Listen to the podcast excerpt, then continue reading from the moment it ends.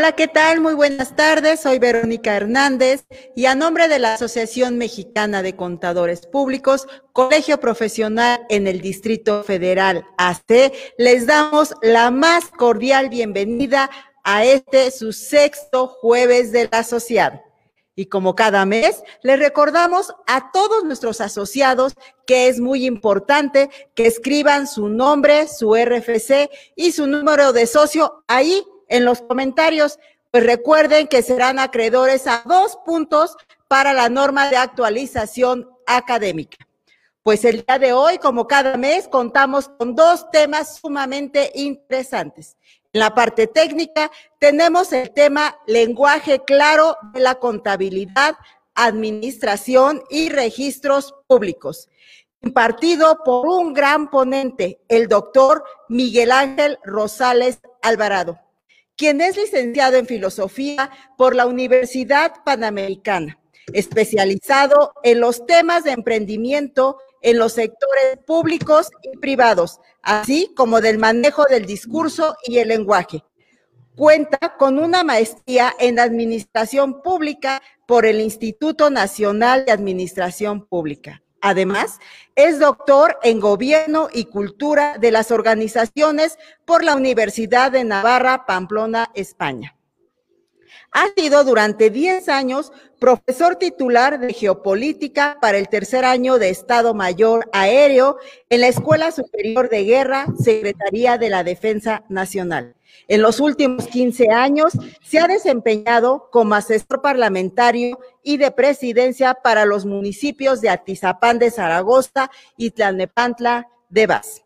Actualmente es presidente de la Comisión de Desarrollo Democrático en Coparmex Metropolitana. Doctor Rosales, es un honor tenerlo de invitado el día de hoy. Le dejo los micrófonos. Adelante, por favor. Eh, muchísimas gracias eh, por esta tan amable introducción a, mi currículum. Pues estoy muy agradecido con el presidente Jesús eh, por la oportunidad de brindarnos espacio para, para compartir esta, esta presentación. esta tarde tengo el gusto de poderles vincular lo que es el libro de lenguaje claro que eh, presentamos en el 2018 y que ha tenido muy buena aceptación y que esto eh, al final de cuentas, o sea, tiene una vinculación con lo que es este, el mundo de la contabilidad, la administración y los registros públicos. Esto, por supuesto, eh, lo vamos a vincular con eh, los derechos y la sociedad de la información y con lo que eh, la Asociación Mexicana de Contadores Públicos, el Colegio Profesional en el Distrito Federal, ha estado trabajando con respecto a los OEDS, es decir, los Objetivos del Desarrollo Sostenible o lo que se conoce también como la Agenda 2030 de la ONU. Entonces, eh, les tengo preparados una presentación. Eh, pido a Daniel eh, el apoyo técnico concerniente para poderlo visualizar. Ya lo tenemos en pantalla. Ahí tenemos este, pues, la carátula de esta presentación que vamos a dividir en tres grandes partes. Por favor, siguiente diapositiva. aquí es donde mm, eh, mostramos este esquema de cómo está dividida esta presentación en tres grandes bloques. En el primero eh, veremos lo que es la contextualización de la comunicación escrita ante la sociedad de la información, la, nueva gestión pública o la New Public Management, como también se le conoce, y cómo esto se involucra con la cuestión de la globalización. Luego, posteriormente, eh, hablaremos de lo que es la metodología del lenguaje claro este, con respecto a sus antecedentes, casos de optimización, beneficios obtenidos y finalmente os mostraremos un poco las técnicas del lenguaje claro y cómo esto se ha vinculado este, con la planeación estratégica, el marketing, redes sociales y lo que eh, hoy eh, lo que se conoce como la cuarta revolución industrial este, va recayendo en lo que es la realidad aumentada.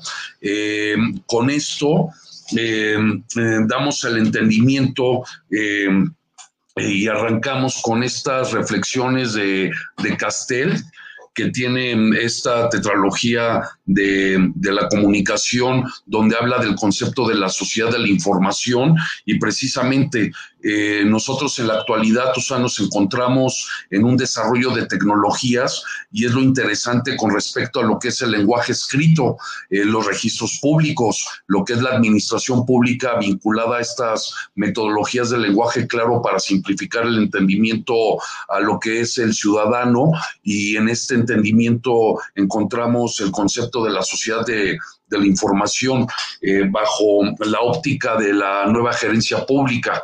Entonces, eh, nosotros tenemos un enfoque dentro de la administración pública que vincula la, la ciudadanía y el gobierno centrados a estas eh, pues vamos a estos lazos de comunicación, al manejo de las tecnologías de la, información, a fin de eficientar, optimizar y hacer transparentes los procesos burocráticos. Entonces, en este sentido, por favor, la siguiente. Em, eh, lo interesante de la metodología del lenguaje claro, lo que se conoce a nivel internacional como el, el play language, hoy por hoy, o sea, tiene estas vinculaciones con lo que son los derechos a la comunicación y la información, ¿no? Donde directamente, o sea, se puede vincular con los ODS, eh, lo que es el play language, lo que es el ejercicio de estos derechos, ¿no? Que van desde los derechos a la libertad de expresión, de opinión, de divulgación del conocimiento, eh, de la libertad de prensa, ¿no? A los derechos al acceso a la información pública gubernamental, a la transparencia, a la rendición de cuentas y también asimismo encontramos eh, lo que también se ha puesto hoy en últimas fechas en boga, ¿no? Lo que son los derechos de protección de datos personales y sujetos obligados. Entonces, en este sentido, el lenguaje claro eh, se va vinculando con los objetivos del, del, desarrollo sostenible de la ONU, directamente con lo que son eh, el objetivo 17, 16, 8 y 4. ¿A qué nos referimos? Las alianzas para lograr los objetivos, la paz y la justicia a instituciones sólidas. Y aquí hacemos un paréntesis. ¿En qué ayuda una metodología? Pues bueno, a ver, para empezar, eh, cuando estamos hablando de comunicación escrita, en todos los objetivos del desarrollo sostenible se encuentran involucrados eh, eh, pues ahora sí, el lenguaje claro, la simplificación del argot del, lenguaje gubernamental, de todos esos términos técnicos que en algún momento no se comprenden, pero dando una presentación, una, pensando en el lector, vamos, se pueden hacer eh, mejores escritos. Entonces, en este sentido, eh, cuando estamos hablando de comunicación, está englobado en todos estos objetivos del desarrollo sostenible, pero muy en particular encontramos de que eh, cuando hacemos este tipo de ejercicio, ¿no?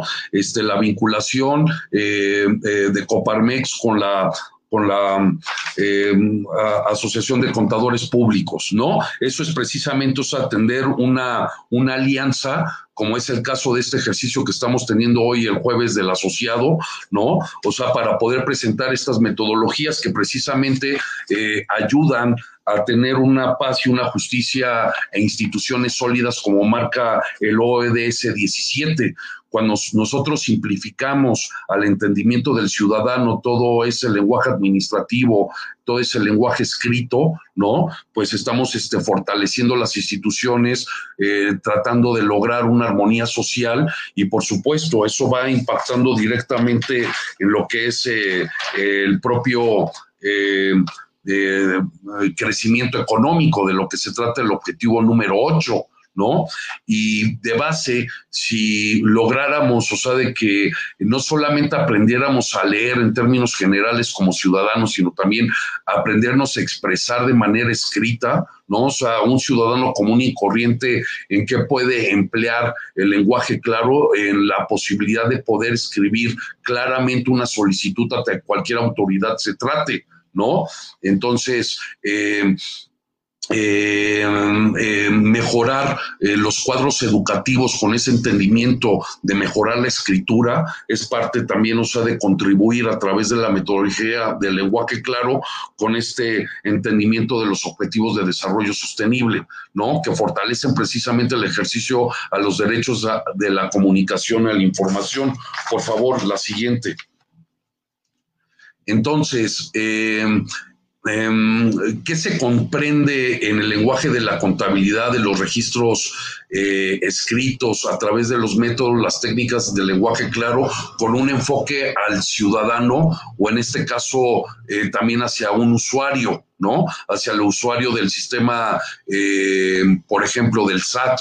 De hecho, Hacienda desde hace muchos años ha adoptado la metodología del lenguaje claro, ¿no?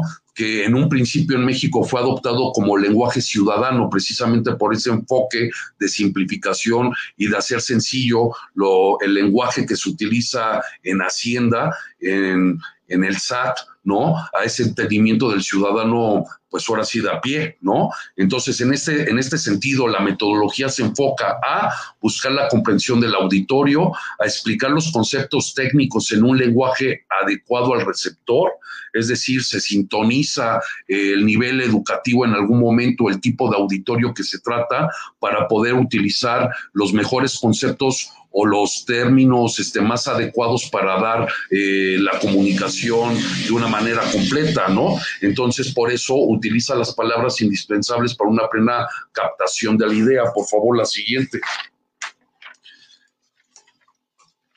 Entonces, eh, el esfuerzo de la metodología de simplificar eh, el lenguaje de la administración, ya sea pública o privada, porque también ocurre la administración eh, en el ámbito privado, por supuesto, ¿no? Es de que evita expresiones y construcciones lingüísticas difíciles, complicadas o confusas, enriquece la comprensión del mensaje y busca la generación de una comunidad discursiva efectiva. Entonces, em, eh, ya lo decía eh, George Orwell en la novela de 1984, de que cuando el poder gubernamental este, desea eh, pues mantener control, utiliza esta metáfora, ¿no? O sea, como un pulpo expulsa su tinta para confundir a través del lenguaje. De ahí viene evolucionado en 1984 este concepto de la neolengua, que hoy en términos este, contemporáneos podemos eh, em, pues interpretarlo como eh, ese concepto de la metaverdad, ¿no? Este, entonces, em, eh, para, para, para que todo ese lenguaje que en algún momento dado eh, se encuentra en términos muy técnicos, poco accesibles para el ciudadano común y corriente, pero eso sí, eh, abierto a los que tienen el, entendimiento técnico de ese, de ese lenguaje, ¿no? Este, se genera esta metodología que como veremos en la siguiente diapositiva, este, trata de, de traducir eh, a la comprensión del usuario, del ciudadano, ¿no? Lo que es el entendimiento de ese lenguaje. Aquí tenemos una, una diapositiva muy interesante, este, emitida eh, por, em, por, em, por Financial Brand, ¿no? O sea, donde nos pone en lo que es eh, la comunicación eh, del marketing en Estados Unidos con, con respecto pues a varios ámbitos, nos pone, por ejemplo, de que mm, ahora sí en la cúspide, ¿no? El lenguaje con el que está escrito la novela de Harry Potter tiene un 73% de entendimiento entre el lector. Eh, es lo que goza de, pues ahora sí, de legibilidad como, como, se conocería esta capacidad de, de poder, interpretar lo que se está poniendo en el texto escrito, ¿no?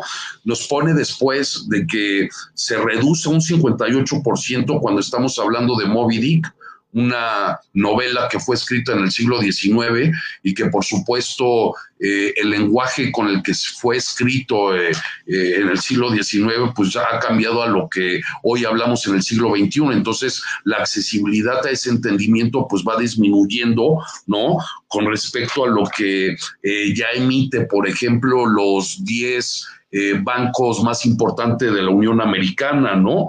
Y cómo a su vez, o sea, se va complicando y se va cerrando ese lenguaje, ¿no? Conforme, eh, pues, eh, se va eh, especializando eh, ese, universo ese universo discursivo o esa comunidad discursiva también entendida, ¿no? O sea, vamos descendiendo hacia lo que es la normatividad de los bancos, hacia lo que son, pues ahora sí, los, los los papers o lo que son los ensayos académicos, hasta descender, por ejemplo, a lo que es una, una revisión de, las leyes eh, de la Universidad de Harvard, por ejemplo, ¿no?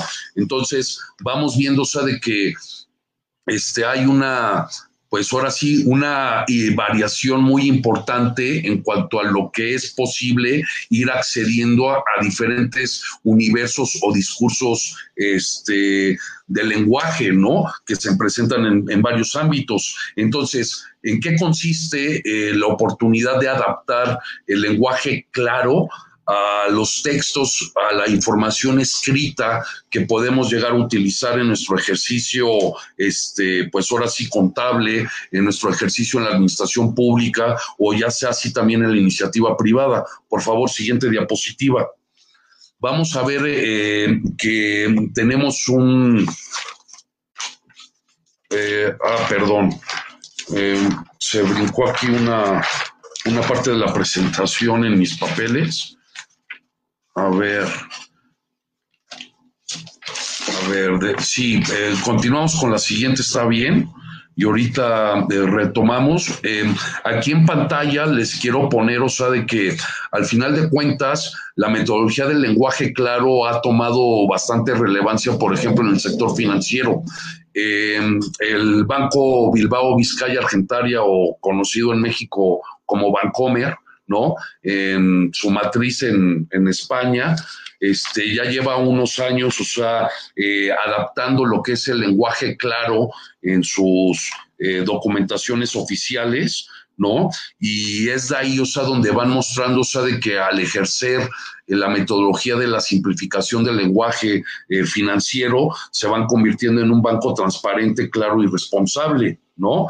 Entonces, ellos desde hace unos buenos años han estado organizando a través de su fundación Fondeum eh, una serie de, cursos y también de simposium, donde el más importante se dio en el 2017, que llevó por título Lenguaje Claro, Reto de la Sociedad del Siglo XXI, en el marco de el octavo Seminario Internacional de Lenguaje y Periodismo, que de hecho tuvo la participación de la reina Leticia este, de España, que dio la, la, presentación en San Millán con Adela Cortina, precisamente pues para dar una apertura del entendimiento del lenguaje claro que se tiene que pues ahora sí, eh, como van eh, comprendiendo los norteamericanos, ya los, desde la administración de Obama, eh, ellos han adaptado la metodología del lenguaje claro ya desde una óptica totalmente legal, es decir, ya tienen un Plain Language Act, una ley secundaria que va marcando los, los lineamientos con los cuales el gobierno norteamericano le habla al ciudadano americano en términos sencillos, en un pues ahora sí, en un pragmatismo este, muy anglosajón. Entonces, lo interesante de esto, ya veremos este, unas diapositivas adelante, cómo ha evolucionado este, la adaptación del lenguaje claro en diferentes partes del mundo, donde se ha desarrollado de una manera muy importante e interesante. Sí, es el caso de España, es el caso de Estados Unidos, el caso de de Suecia, de Inglaterra, y son algunas de las de, estos eh, ejemplos que veremos eh, en la segunda parte de esta, de esta presentación. Continuamos con la siguiente diapositiva, por favor. Bien, eh, esto es a lo que me quería referir eh, partiendo de, qué nos sirve el lenguaje, claro, haciendo un contraste de estos niveles de lenguaje técnico. El lenguaje claro este, busca lo que es el contraste de una legibilidad alta, o sea, donde hay mayor posibilidad de comprensión por parte del lector, a lo que se contrasta con una legibilidad baja, cuando tiene dificultades el lector de comprender lo que se le está poniendo de una manera escrita. Entonces, veamos los contrastes. Cuando tenemos una legibilidad alta, hay palabras cortas y básicas frases cortas, un lenguaje concreto, estructuras que favorecen la anticipación, es decir, que guardan un orden lógico y que por lo tanto, por lo tanto, este, le da capacidad el, ahora sí, el escritor, el emisor del mensaje escrito al lector, que pueda anticipar eh, eh, toda vez de que se va utilizando una fórmula coherente de acuerdo a la lógica, al sentido común, así de llano, ¿no? Entonces, eh, la legibilidad alta, como pueden ver en esta misma diapositiva, o sea, pide de que tengamos marcadores textuales, que es cuando vienen las, las variaciones de letra, de tamaño, de mayúsculas, de minúsculas, este, cuando utilizamos cursivas, negritas, todo esto ayuda precisamente a que la mente pueda ir captando de mejor manera el mensaje escrito. ¿No? Entonces, eh, eh, aunado a todo esto, pues se sitúa la, la, posición, ahora sí, la lógica del verbo y se encuentran estas variaciones tipográficas que hemos comentado.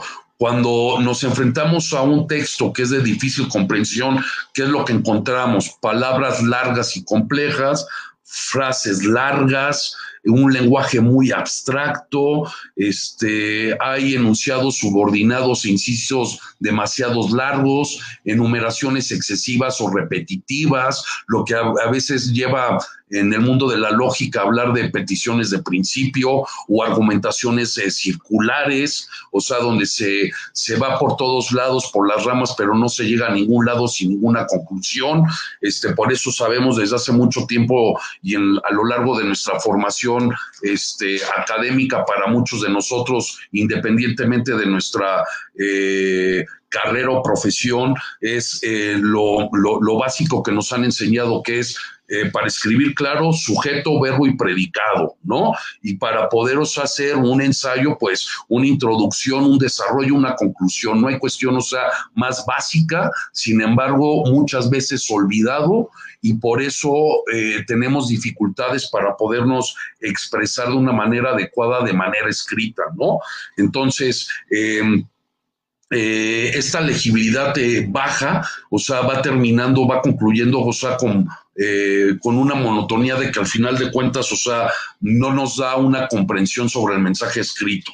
Entonces, esa procuración del lenguaje claro, de buscar una legibilidad alta, ¿no? Es lo que nos lleva precisamente a a que eh, conozcamos un poco más de la metodología este, eh, con respecto a qué tipo de fórmula se va aplicando para que uno pueda ser pues, un mejor este, redactor o escritor de documentación. Entonces, vamos a la siguiente diapositiva donde vamos a ver un breve video donde vamos a teneros una comprensión más amplia a través de este multimedia. Por favor, adelante.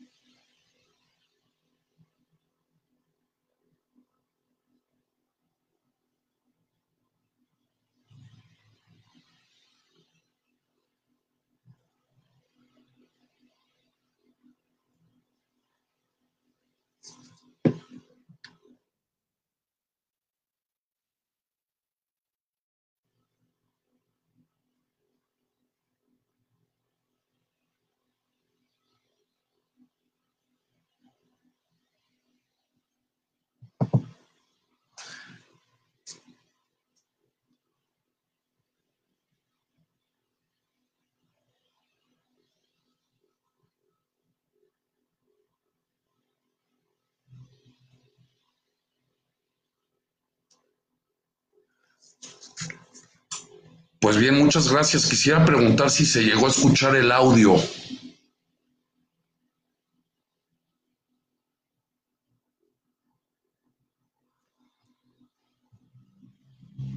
¿Se escuchó el audio? Disculpen.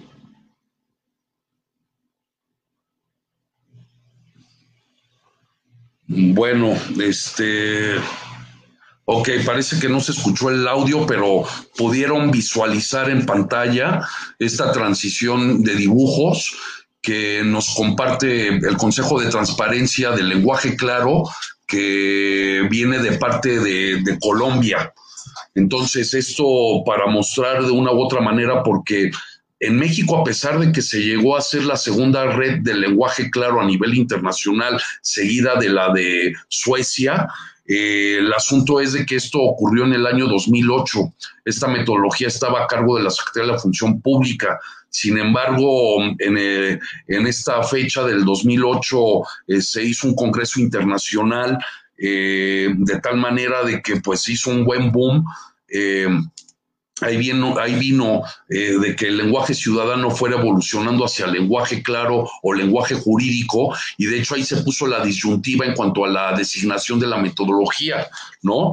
Este, en aquel entonces, el ITAM junto con la Judicatura, este, con Cosío Villegas, este, hicieron este simposium con la Secretaría de la Función Pública, este, y a nivel internacional los desinvitó a organizaciones muy interesantes como Clarity, este, se invitaron a los suecos, donde los suecos, o sea, de hecho son los más avanzados en considerar esta cuestión del lenguaje claro, porque lo llegan ya a poner a un nivel este, constitucional. Eh, cuando hacíamos referencia a los derechos a la información, para los, para los suecos hoy, este, hay un articulado que pone de que creo que es el artículo 6 o 7 de su constitución, o sea, que dice más o menos algo así, eh, que cada ciudadano sueco tiene el derecho al ejercicio del idioma este, para hacerse comprender eh, tanto a la sociedad como al Estado y, y, el idioma inglés a nivel internacional. Entonces, esto es lo que ha llevado precisamente a los suecos a tener una vanguardia en cuanto a los derechos de la información relacionados con el lenguaje claro van buscando en todo momento, o sea, de que el gobierno emita sus informaciones y también el sector privado, porque, eh, por ejemplo, en Estados Unidos empezó a surgir la oportunidad del Play Language que es ahí donde ya quedó finalmente a nivel internacional el entendimiento de esta metodología como Play Language y cómo se traduzca a su, a su idioma, que en este caso en español los hace traducida como lenguaje claro, ¿no? Entonces, este, eh, en México este, se tuvo este avance muy sustancioso hasta el año 2008 y lamentablemente este, después de este simposio como que se extravió un poco la, la, la iniciativa eh, cambiaron a los directores de mejora regulatoria que estaban a cargo de esta iniciativa que estaba en el Plan Nacional de Desarrollo de Felipe Calderón eh, en ese sexenio. Y pues bueno, o sea, eh, al cambiar a los directivos, se dilimió la metodología y pues ahí quedó volando, ¿no? Entonces, de ahí han intentado tomar la batuta en Latinoamérica, este, Colombia, Chile, Argentina, que son los casos más paradigmáticos de desarrollo del lenguaje claro. En México, pues después del 2008, pues ha quedado un poco dormida la, la metodología, pero ahí sigue latente. El mayor desarrollo, como, como he comentado, eh, por ejemplo, en estos momentos es Estados Unidos, en la administración de Obama, que subieron el lenguaje claro al nivel de, una ley secundaria, es decir, haciendo un poquito de derecho comparado, imagínense que en México pudiéramos llegar a contar en unos años, ¿no? Con una ley de lenguaje claro para poder este, emitir documentos, este, comunicaciones eh, de la administración pública del gobierno en un lenguaje totalmente sintonizado al ciudadano. O sea, de hecho, en el Congreso eh, de Chile, desde hace muchos años eh, las leyes no se emiten, este, los diputados, los senadores, o sea, no, no refrendan una ley, o sea, si no pasa por una comisión de lenguaje claro precisamente, ¿no?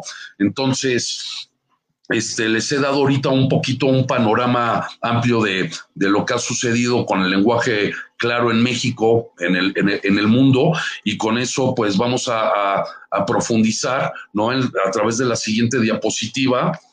Por favor, em, a ver, este, otra más, ahí está, ¿no? De lo que la metodología del lenguaje claro ha tenido como antecedentes y como casos de optimización, beneficios obtenidos alrededor del mundo.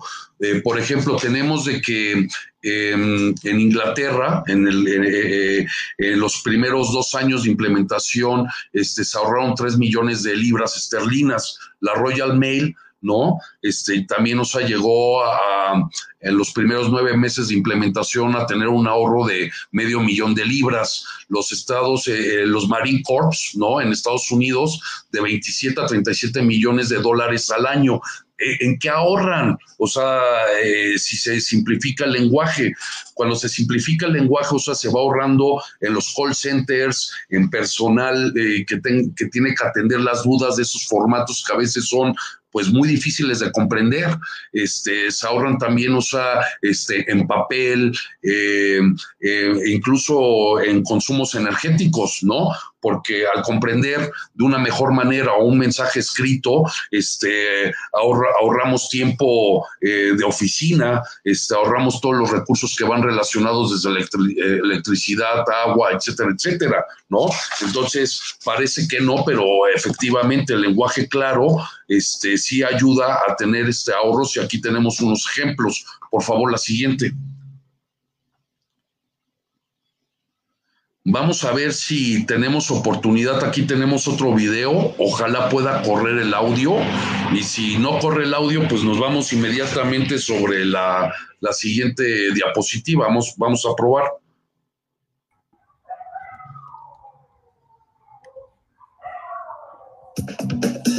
Ahí está. How to use plain language on a government website. Too often, dense writing, confusing acronyms, and fancy jargon bog down government websites. Here's how to use plain language to help your customers find what they're looking for and save your agency time and money. You will need an understanding of your audience, a willingness to write clearly, and a plain language checklist. Step 1. Know who your readers are and only include information that's relevant to them. Tailor your writing to the people with the least expertise. Get a plain language checklist at plainlanguage.gov. Step 2. Keep it simple. Fancy words often confuse more than impress, especially on the web. Choose words that are concrete, familiar, and easy to understand. Avoid jargon and legalese. Whenever possible, use pronouns like we and you, and eliminate acronyms most readers won't understand. Cut every unnecessary word. Extra words bury important information and make it hard for search engines to find the most relevant material. Step 3.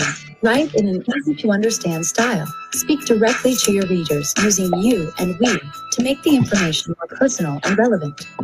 Write in the active voice, not the passive voice. And use simple verb tenses. Step 4. Organize your writing. Put the most important information first. Use a consistent layout and incorporate simple formats. Use descriptive titles and headings that include the keywords your readers are searching for, so search engines can find your content. Include white space in your design to break up blocks of text avoid the wall of words effect. Step 5. Monitor your writing. If someone can't understand the text the first time they read it, it's not written in plain language. Get feedback from peers and customers, then fix mistakes and make improvements. Step 6. Everyone from the top down should learn to use plain language. Encourage your staff to attend training through Web Manager University and consider bringing in a plain language expert to train your team. Improve your site with clear, concise, and well-organized writing to help search engines find your content, ensure people get quick answers, and reduce help desk questions. Plain and simple. Did you know? The U.S. government supports plain language. Soon, plain language may become the standard style for all government documents issued to the public. For more information, go to webcontent.gov.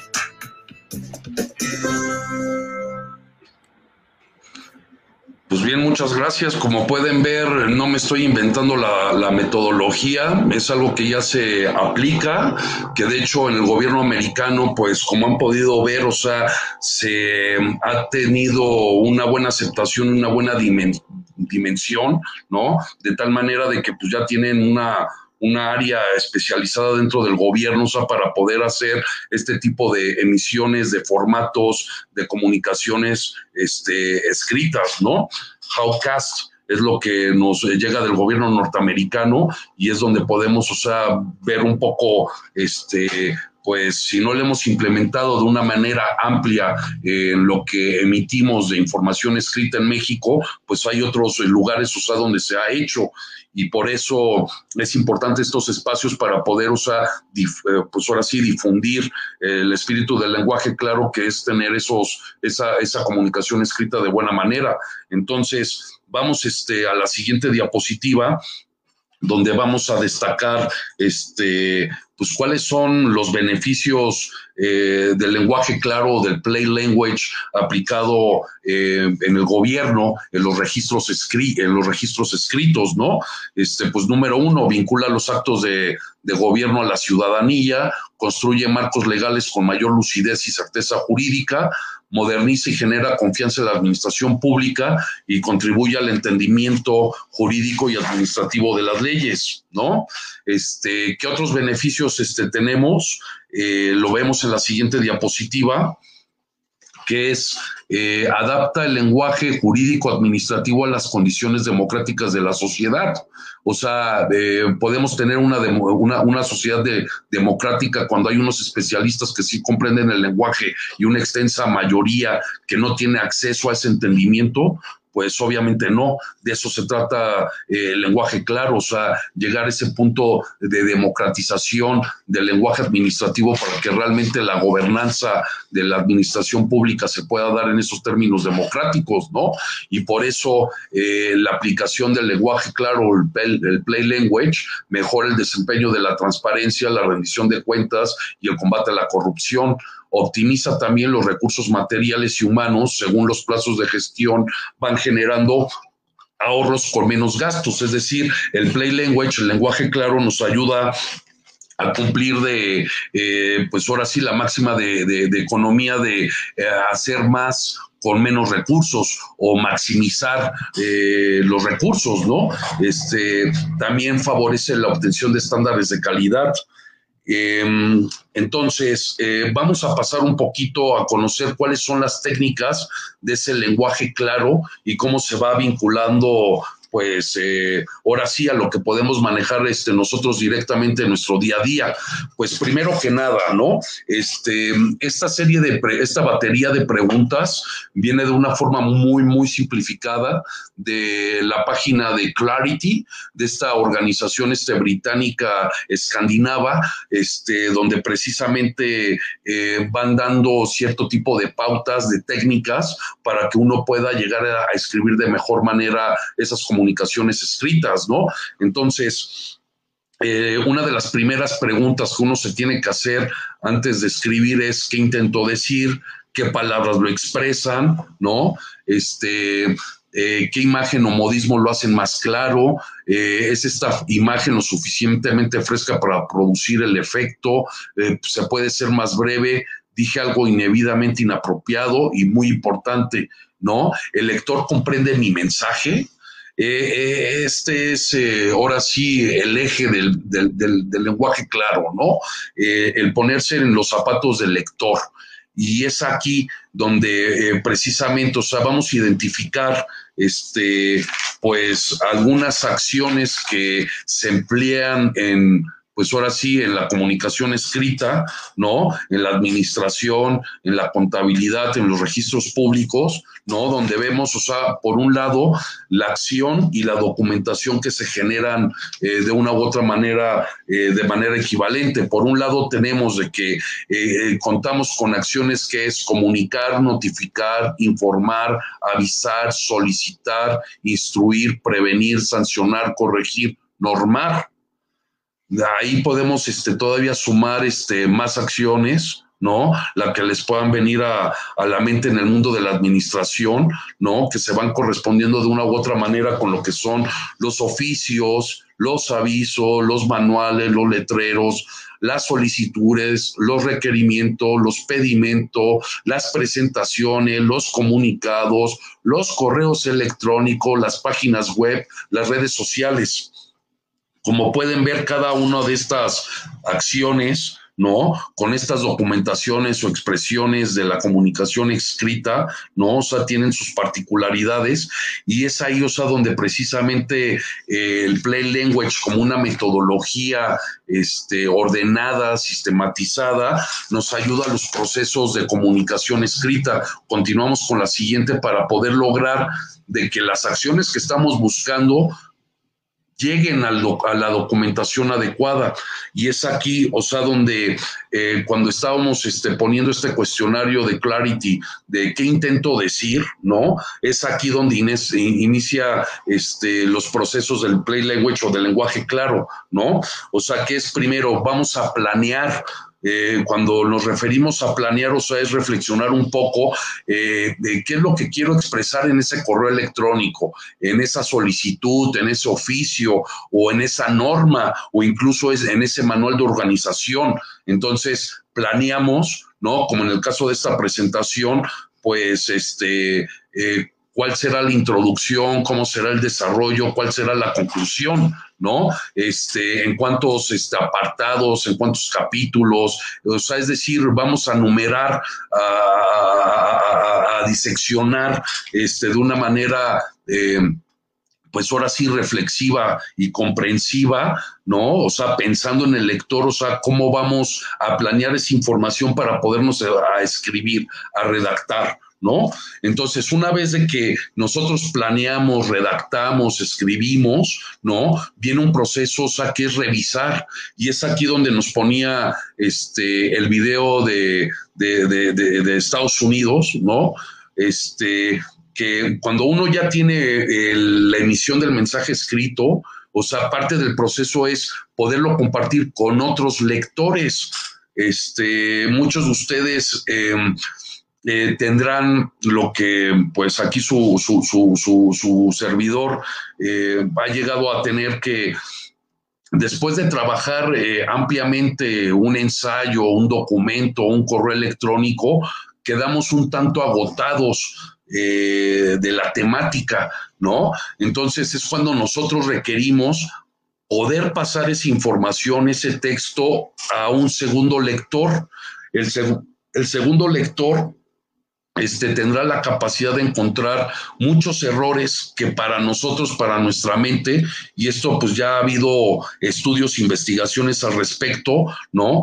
Donde va marcando, o sea, de que eh, la mente se agota de tal manera de que, eh, que la dificultad de cierto tipo de documentos necesitamos dos o tres o cuatro revisores, ¿no?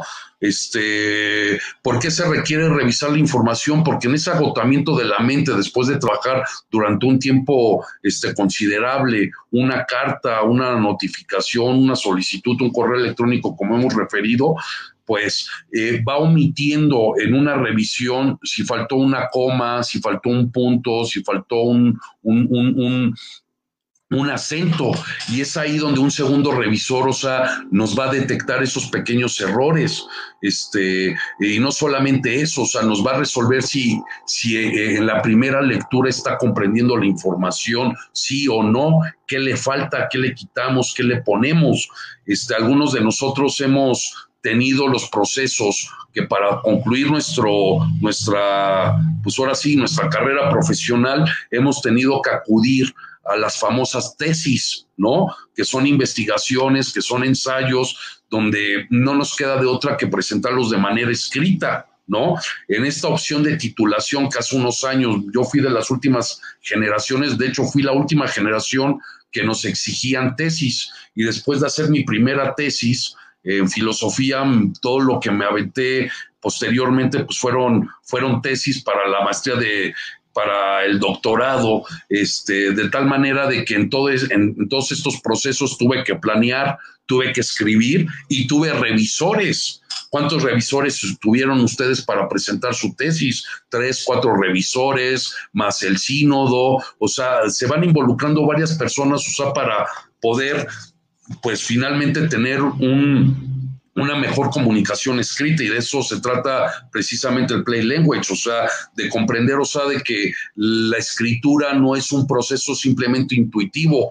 Eh, lo sentí, me inspiré y lo, lo escribí y no pensé en el, en, en, el, en, el, en el lector.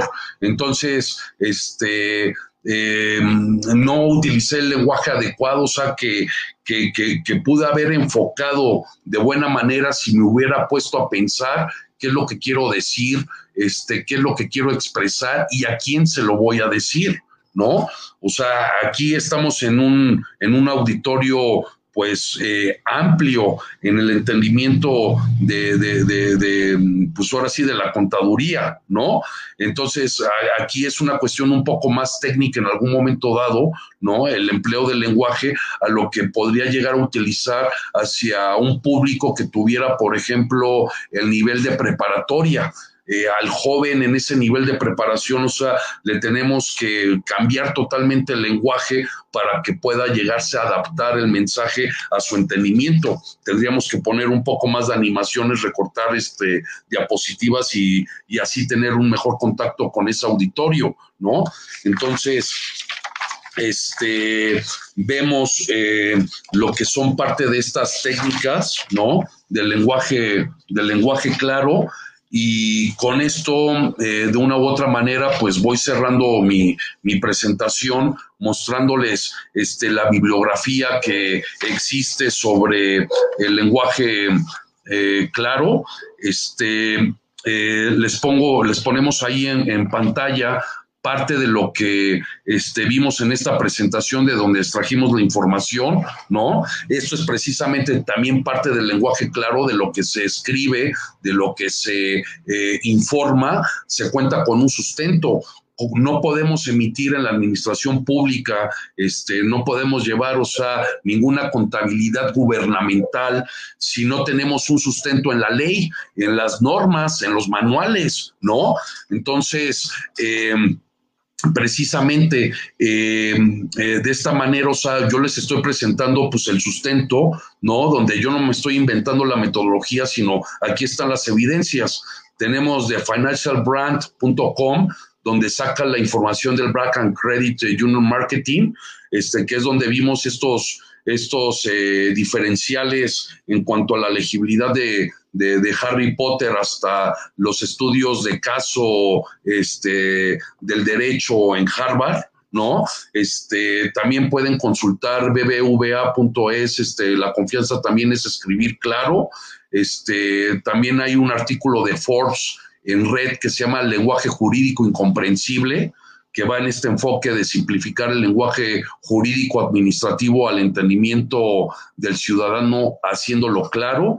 Este, por acá tenemos de la revista Clarity eh, de José de Salomé Flores eh, Sierra, este, que actualmente este, trabaja en la ONU, pero que ella precisamente me tocó como director en la función pública a cargo de, de, la, de la metodología del lenguaje claro. Ella tiene en Clarity 52 del noviembre del 2004 este, este ensayo de Citizen Language, Play English in México. ¿No? De aquí podemos encontrar algunas otras referencias como el Center for Play Language.org, Impact Information. Impact Information es de donde saqué eh, los ahorros que realizaron en Royal Mail, en la eh, USA eh, Marine, este, estos, estos casos, o sea, de, de, estos ahorros que también en México se han llegado a obtener, pero como no ha tenido una penetración tan adecuada, hay poca contabilidad en cuanto a esos ahorros. Este, he encontrado casos de telégrafos de México, de la CFE y de Hacienda, donde pues eh, los ahorros en papel, en llamadas, call centers, eh, son considerables, ¿no? Están entre unos eh, miles de cientos de pesos o unos cuantos, unas cuantas decenas de millones de pesos, ¿no? No he encontrado más de 10 o 15 millones de pesos de ahorros hasta el momento, pero sí podemos ver de que en otras partes del mundo esos ahorros son realmente millonarios, ¿no? Entonces, este, con esto eh, brincamos a la siguiente diapositiva para ir afinando de lo último. Aquí tenemos todavía existente, ¿no? Esta página de la función pública.org, donde pueden descargar eh, de manera gratuita el manual de lenguaje claro emitido por la Secretaría de la Función Pública. Esto procede del 2006 pero todavía sigue vigente y por ejemplo en el Estado de México en la administración del gobernador eh, Rubiel Ávila, ¿no? Hacia el 2000 este 10, 2012 llegaron a emitir este este esta publicación de darle visibilidad a, tu OSC, Manual de la Comunicación, donde precisamente se retoma este, la metodología del lenguaje claro, ¿no? Este, por favor, la siguiente. Eh, bueno, aquí en esta diapositiva se, eh, eh, está la vinculación de lo que actualmente pueden encontrar este, en la Secretaría de la Función Pública con respecto al lenguaje claro. O sea, de hecho, la, la saqué el día de ayer precisamente para destacarlas con ustedes, para que vean de que para, para el gobierno hoy federal, el lenguaje claro, si fue en algún momento plan, parte del Plan Nacional de Desarrollo, hoy olvidado, ¿no? Pues al menos todavía se conserva la, referencia del lenguaje claro como parte de su archivo histórico. Aquí lo podemos ver, archivo histórico de la administración 2006-2012, el lenguaje claro. ¿No? Este, ahí tenemos una evidencia este, interesante dentro de este, de, esta, de este patrón bibliográfico que les he presentado. Y finalmente, este, pues hago el comercial de lo que he trabajado con respecto al, Play Language, el lenguaje claro, a través de la, de la publicación que, he realizado a través de esta aplicación. Por favor, la siguiente. Em, en el entendimiento de que el lenguaje escrito también es un, un desarrollo tecnológico, porque a ver, ustedes pónganse a pensar cuánto tiempo pasó de lo que expresó por primera vez el ser humano de manera gráfica, escrita, en un mural eh, eh, a través de la pintura rupestre, de lo cual, o fue evolucionando hacia la letra a hacia un ideograma, ¿no? Este, y de ahí a llegar al papel, a la tinta, a la impresión, este, a lo que hoy por hoy, o sea, nos comunicamos de manera escrita, que es el smartphone o la computadora. O sea, todo ha sido un proceso este, tecnológico, ¿no? Y por eso, eh, cuando yo estaba trabajando la metodología del lenguaje claro como parte de mi tesis para la maestría de Administración Pública en el INAP, pues tuve esa vinculación con la Secretaría de la Función Pública y aceptaban bien mi investigación. De hecho, la apoyaban de tal manera de que estaba en consideración hacer una publicación por parte de la Secretaría de Función Pública, pero pues quedó dormido esto, ¿no? Este, más o menos 10 años y cuando conocí esta, esta, esta herramienta de la realidad aumentada, me llamó la atención, o sea, de que podía fortalecer la posibilidad de divulgación de esta metodología muy importante para mejorar la administración pública, ¿no? Y de ahí, o sea, nos, nos, arrojamos a escribir este libro que tienen en pantalla, Lenguaje Claro Ciudadano Jurídico, el título en el entendimiento de que pues en México salió esta discusión de cómo le llamamos a la metodología, este ciudadano por el enfoque, pero ya trae una carga ideológica partidista, este, que no está bien visto, le llamamos claro porque clarifica y es más adecuado hacia el, eh, hacia el término anglosajón del que procede Play Language, o lenguaje jurídico porque así lo quiere la, la, la judicatura federal. ¿no? Entonces, al final de cuentas, en el año 2010, en el Congreso Internacional de Play Language en Sydney, Australia, o sea, se quedó, ¿no? A nivel internacional comprender al Play Language, o sea, como lenguaje claro según se traduzca en, en cada idioma, ¿no? Entonces, de aquí, este, partimos a lo que es el libro de, lenguaje claro, ¿no? Este, aquí les recomiendo o descargar la aplicación Doctor Rosales, que está en Google Play, en App Stores, ¿no? O sea, donde les voy a mostrar, o sea, precisamente en qué hemos evolucionado, pues, la plataforma. Por favor, siguiente. Eh, aquí en la esquinita este, viene, ajá, aquí hay un video donde dice lenguaje claro ciudadano jurídico, Entonces, aquí es donde pueden visualizar, o sea, cómo lo pueden descargar. Nos vamos a la siguiente para ir agilizando este, mis conclusiones.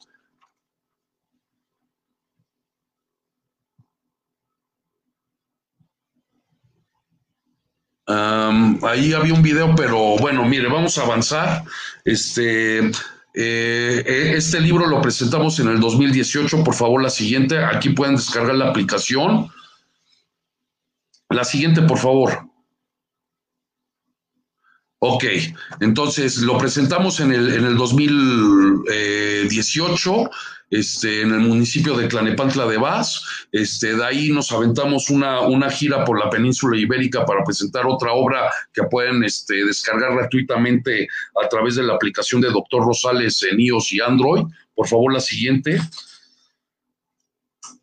Aquí este, tuve la presentación en el que es el Foro de la Juventud de Cantabria. Este, mm, eh, em, eh, eh, tuve la oportunidad, o de presentar lenguaje claro ciudadano jurídico en la librería Gil, también en la Casa de México en España. Por favor, la siguiente. Aquí tenemos un poco de lo que presentamos en la librería Gil. Por favor, la siguiente aquí en la Casa de México en España. La siguiente, por favor. también tuvimos una presentación en Barcelona, luego en México regresando, este, hicimos una presentación en la FESA Catlán, este, eh, precisamente con los actuarios, este, muy buena aceptación, de ahí también tuvimos una presentación en el, en el tecnológico, en el, en Tec Milenio, perdón, también en la, en la Escuela Bancaria y Comercial, este, eh, hemos tenido presentación, eh, por favor la siguiente los voy dejando con, pues, con esta cápsula que nos hicieron en, lo que se conocía antes como Justicia, bueno, este, como el canal judicial y que ahora es Justicia TV. Entonces, aquí me hicieron una microentrevista que, que nos van a proyectar en, en, este, en este momento para que puedan ver, o sea, de qué se trata esto del lenguaje claro vinculado a la realidad aumentada. Por favor, adelante.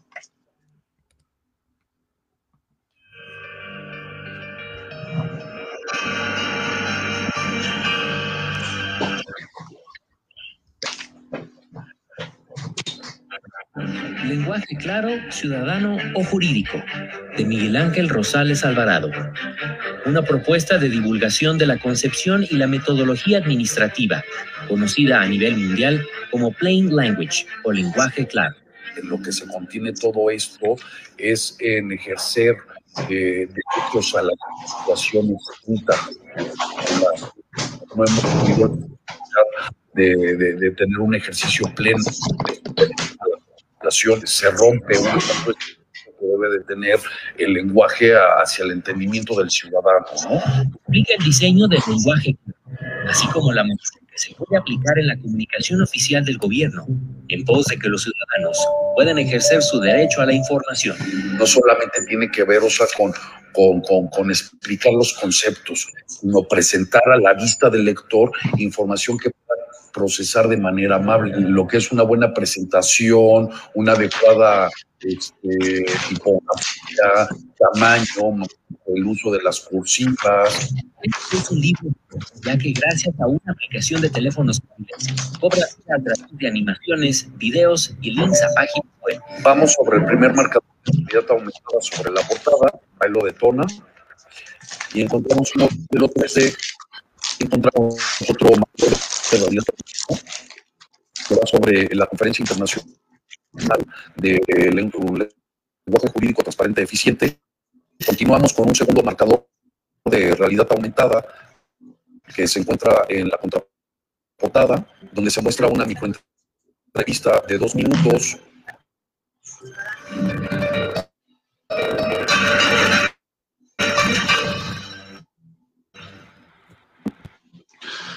Pues muy bien, muchísimas gracias. Este, con la siguiente diapositiva, em, pues me voy despidiendo. Han visto de una manera de amplia de lo que consiste un poco eso del, del play language, del lenguaje claro.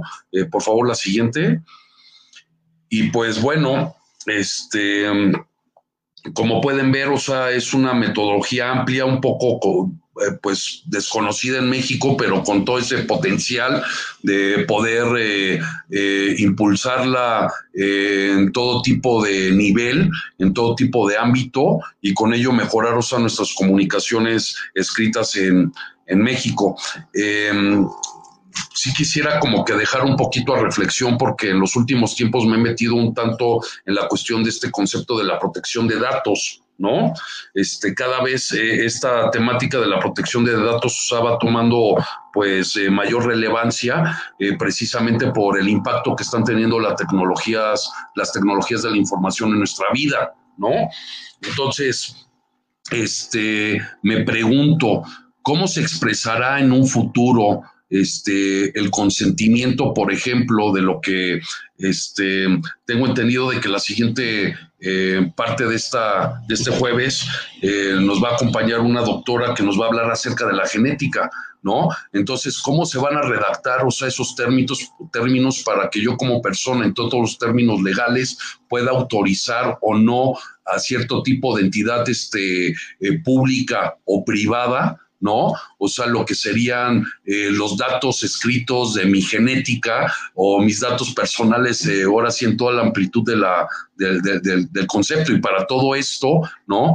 O sea, sí está involucrado pues el lenguaje claro para que pueda entender el ciudadano, el usuario, este, qué se quiere eh, con respecto a, y de manera muy particular, o sea, cuando se está solicitando el manejo de sus datos personales. O sea, póngase a pensar, o sea, sí, desde los aspectos genéticos, biométricos, como saltó con el tema del padrón este, telefónico, ¿no? Hasta cuestiones muy sencillas, o sea, con ese registro este, al nacer, el acta de nacimiento, el domicilio, la cédula profesional, etcétera, etcétera. ¿no?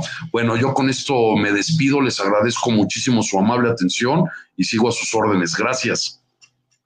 Gracias, doctor Rosales, una excelente ponencia y si usted me lo permite, tenemos una serie de comentarios y, de preguntas. Eh, la contadora Cristina RM nos está escribiendo. Gracias por la información, muy interesante. El contador Lozanil Al nos pregunta, ¿podría hablar sobre la legislación de privacidad de datos? Eh, ok, este, sobre la legislación de, la privacidad de datos, o sea, em, pues em, comentaré lo siguiente, ¿no? Este eh, si hay una legislación eh, en México, o sea, con, respecto a la protección de datos y sujetos obligados, están las leyes federales y de hecho se ha avanzado mucho en ese aspecto eh, y hay una, hay, una cuestión muy interesante con respecto a lo que es el acuerdo 108, que es un acuerdo entre eh, México y España para ir equiparando, homologando un tanto lo que son la protección de datos que ocurre en la Unión Europea a lo que sucede también en México. Ahora bien, eh, como es una temática muy especializada que va tomando su relevancia, precisamente al presidente eh, José eh, Jesús Rodríguez le, le, he puesto sobre la mesa la oportunidad de en algún momento vincularlo con con alguno de los especialistas en el país, y me refiero al maestro Javier eh, Martínez Cruz, que es el comisionado del InfoM en el Estado de México sobre protección de datos. Eh, con él he tenido la oportunidad de, de, los últimos meses tener sinergia en algunas cuestiones, este, de, pues ahora sí, de, profesionalización en cuanto a la protección de datos, y es ahí donde ha brincado precisamente este, que, eh, por ejemplo, eh, la reglamentación que va que se va adoptando en España va pidiendo de que los términos eh, del consentimiento, por ejemplo, en cuanto a la protección de datos personales se refiere, esté redactado en un lenguaje que comprenda el ciudadano, que comprenda el usuario. Entonces ahí tenemos todavía una beta que que explotar, ¿no? Y aquí, o sea, también, o sea, un importante vínculo este, que pongo a disposición de la Asociación de, Contadores para que en su oportunidad, o sea, hagan una dinámica concerniente a esto y puedan profundizar en cuanto a la protección de datos se refiere. Sí, doctor Rosales, vamos a, a, coordinarnos para tener la oportunidad de que en otro jueves del asociado usted nos imparta este interesante tema. Muchas gracias, doctor. De igual manera nos están escribiendo, eh, muchas felicidades al, al, doctor, excelente ponencia. Alejandro Pineda nos dice que es importante saber a quién va dirigido el mensaje para una comunicación acertada. Felicidades, excelente ponencia. Y nos comenta Efren Martínez, ¿van a compartir el material? Doctor, ¿nos autoriza a compartir su material?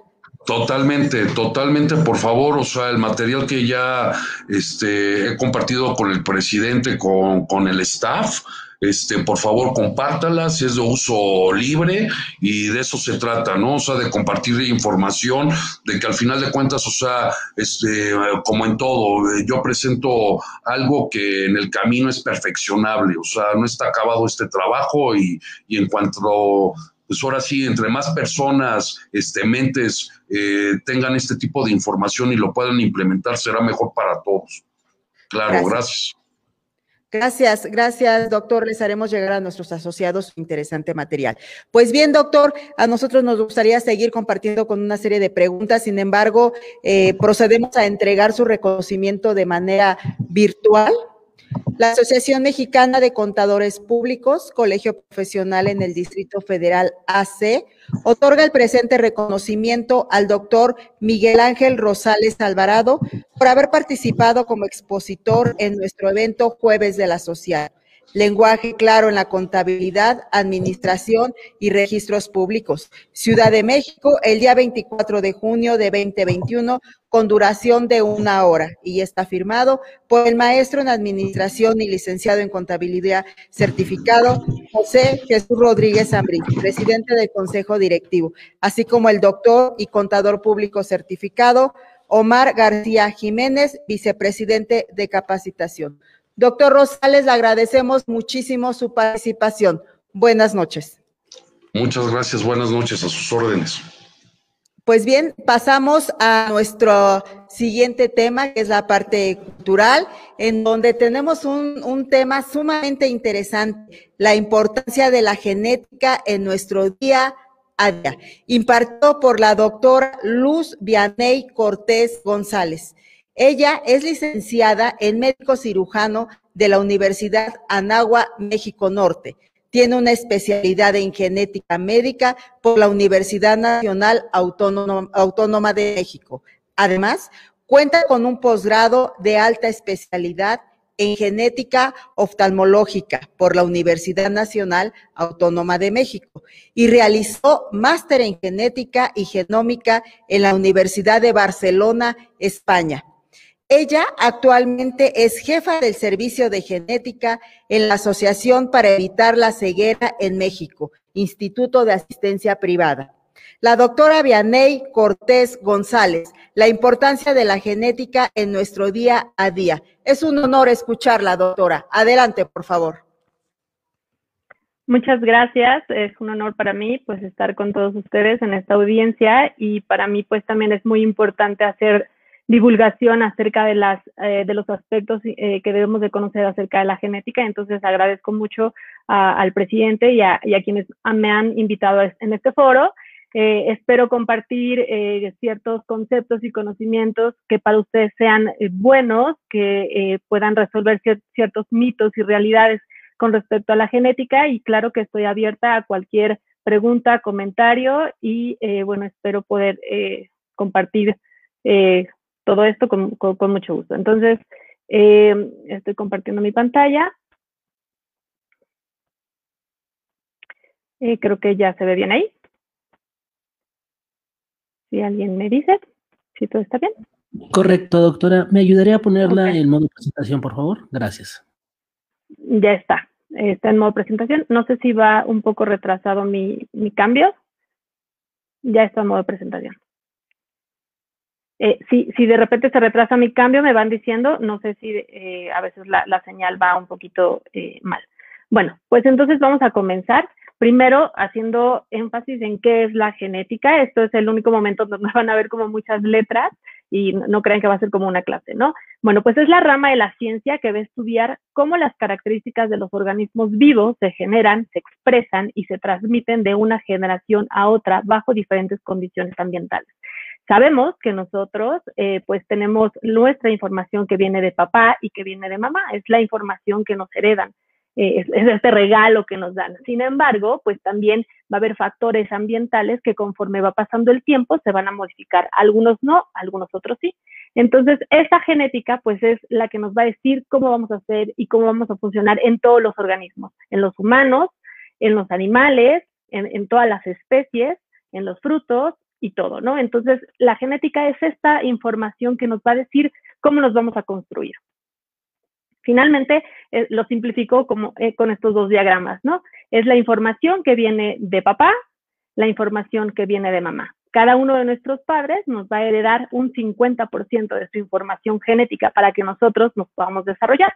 Es por eso que nos, nos parecemos a ellos y es por eso que también nos parecemos a nuestros abuelos y a nuestros tíos, porque pues nos van heredando esta información. Y de esta forma, con la combinación de papá y de mamá, pues eh, nacemos nosotros, ¿no? Y, entonces aquí es esta información que heredamos de ellos. Pero ¿en dónde está localizada esta información genética? Sabemos que existen los genes, que está el ADN, pero bueno, seguramente ustedes recordarán en sus eh, clases de biología eh, que todos pues estamos compuestos por células y que dentro de la célula está el núcleo. Dentro del núcleo se encuentra la información genética, que es el ADN. Entonces, cuando nosotros eh, pues hacemos muchas más células, un conjunto de células, pues vamos a formar un tejido que nos va a dar órganos y finalmente nos vamos a formar como personas, ¿no? Vamos a tener todo nuestro cuerpo que eh, va a estar compuesto por estas células que, haciendo una analogía, pues son como los ladrillos de una casa. Entonces, estas, eh, estos ladrillos, que son nuestras células, nos van a ir formando, pues para que nosotros podamos eh, estar enteros y que no tengamos ningún problema y que podamos funcionar como funciona una casa, ¿no? Que tenga sus puertas y todo. Entonces, aquí dentro de estas células están todas las instrucciones y están eh, acomodadas en, en, una estructura que se llama cromosoma, o sea, se va haciendo compacta y que este cromosoma, si nosotros nos vamos adentrando cada vez más y más y más, pues vamos a encontrar lo que es el ADN seguramente ustedes han escuchado eh, este, este, ADN, ¿no? El ADN es la eh, abreviación de ácido desoxirribonucleico, pero bueno, nos vamos a quedar ahí. Entonces, ya vimos que dentro de las células están el, núcleo y pues vamos a eh, tener los cromosomas y finalmente va a estar el ADN. Este ADN está compuesto, pues es una molécula, es una escalerita, es una doble hélice que tiene unos eh, elementos muy importantes que finalmente son los códigos que nos van a hacer a nosotros, que son la adenina, la timina, la citosina y la guanina. Pero bueno, eh, ¿cuánta información tenemos? Pues imagínense que tenemos cerca de 23 mil libros o 23 mil archiveros guardados en cada una de nuestras células. Es muchísima información la que tenemos ahí. Pero si nosotros nos, nos vamos adentrando más, eh, vamos a poder entender cómo están eh, estos archiveros organizados, eh, que finalmente es el ADN, y que en, en estos archiveros va a estar toda la información genética codificada. O sea, es un código muy específico que nos va a decir cómo seremos y cómo vamos a funcionar. y bueno, todo este código que está dentro de nuestras células eh, ya está, ¿sí? Disculpe que la interrumpa. Eh, un favor, eh, la presentación que se nos quedó pasmada en la diapositiva 1, entonces no nos ha sido posible ver los diagramas. ¿Me podría ayudar a dejar de compartir y, y volver a hacer el proceso, por favor? Gracias. Mm, no sé si es un problema tal vez de la conexión. Se quedó en la diapositiva 1. Correcto. Eh, o sea, sí se veía su mm, pantalla, pero no se veía correr la presentación. Gracias. Ok, entonces, ok, otra vez comparto.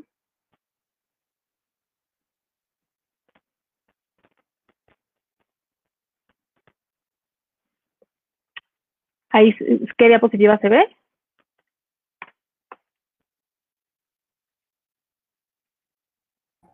De, vemos la primera.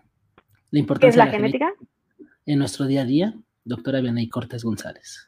Uh, entonces no está cambiando, no sé por qué no está cambiando, yo creo que va retrasada. Mm. Ok, eh, si gusta le dejé un correo en, eh, en, el chat, si gusta hacérmela llegar y proseguimos ahorita con su... Ay, sí, ya cambió.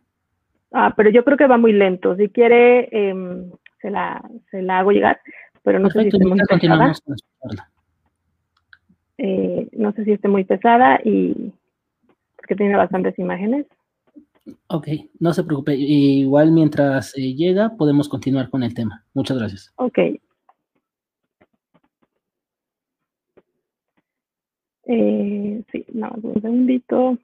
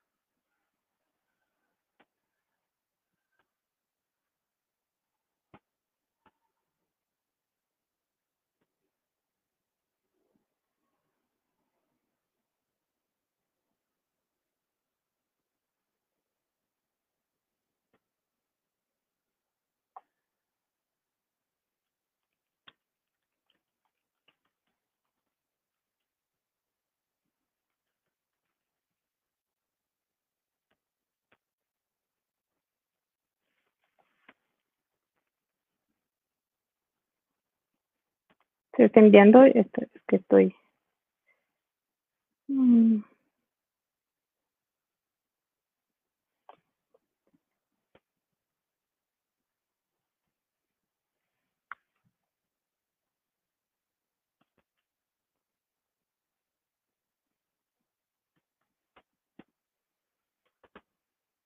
Okay, ya se está enviando un poquito, pero ya va en camino. Eh, entonces voy a compartir.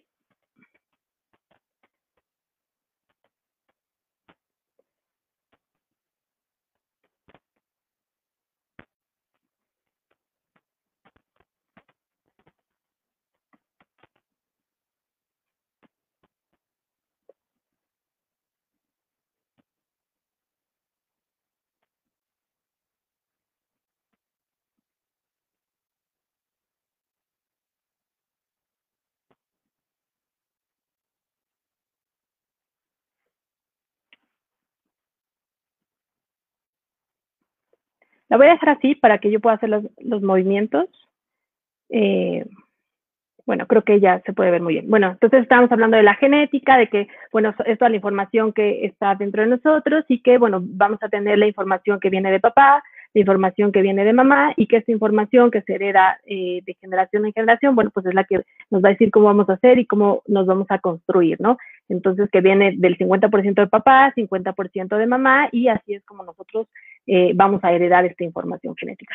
Les mencionaba que en dónde está nuestra información genética, bueno, que recordemos que en nuestras clases nos mencionaban de las células y que dentro de la célula había un núcleo y este núcleo pues contiene lo que es el ADN. Eh, si nosotros juntamos eh, un, bueno, varias, varias células, nos va a dar lo que son los tejidos y eh, estos tejidos nos van a formar lo que son los órganos y finalmente nos van a formar lo que son, es un organismo. Entonces, en este caso, yo les mencionaba que hacíamos la analogía entre eh, cómo se forma un individuo con eh, cómo se forma una casa, ¿no? Nuestras células son esos ladrillos que van a formar una casa y que se necesitan de todos estos ladrillos para que una casa pueda estar completa. Eh, y que dentro de estos ladrillos, bueno, pues van a estar estas estructuras que van a eh, encapsular eh, a la información genética que eh, es, está guardada ahí, que son los cromosomas, ¿no? Entonces, si nosotros deshacemos estos cromosomas, pues vamos a encontrar esta molécula que es el ADN, que es esta información genética que vamos a tener ahí.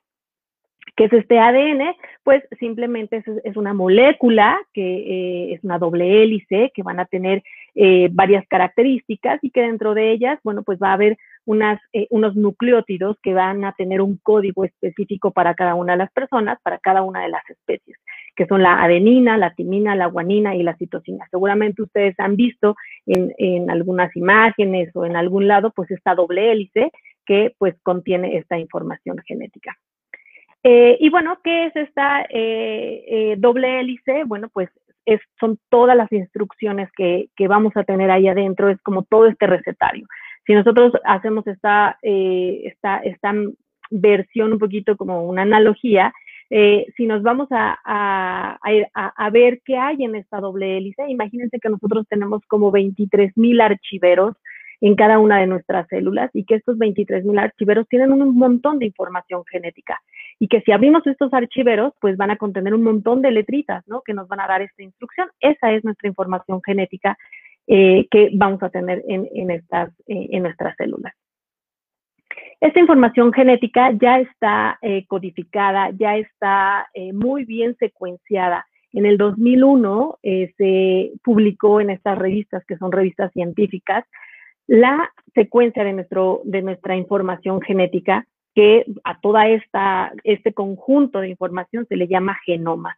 Entonces, eh, se publicó en estas revistas, que son de las más, eh, bueno, con mayor impacto a nivel internacional y científico, Science y Nature, y eh, aquí se publicó cómo está compuesta nuestra secuencia. Esto tuvo pues muchos años de desarrollo para poder identificar cada uno de, estas letritas de la adenina, la adenina, timina, citosina, guanina. Y fueron varios países y mucha gente involucrada la que pudo secuenciar y, decodificar toda esta información genética, que gracias a, esa información, bueno, pues ahorita hemos avanzado eh, muchísimo en, este aspecto.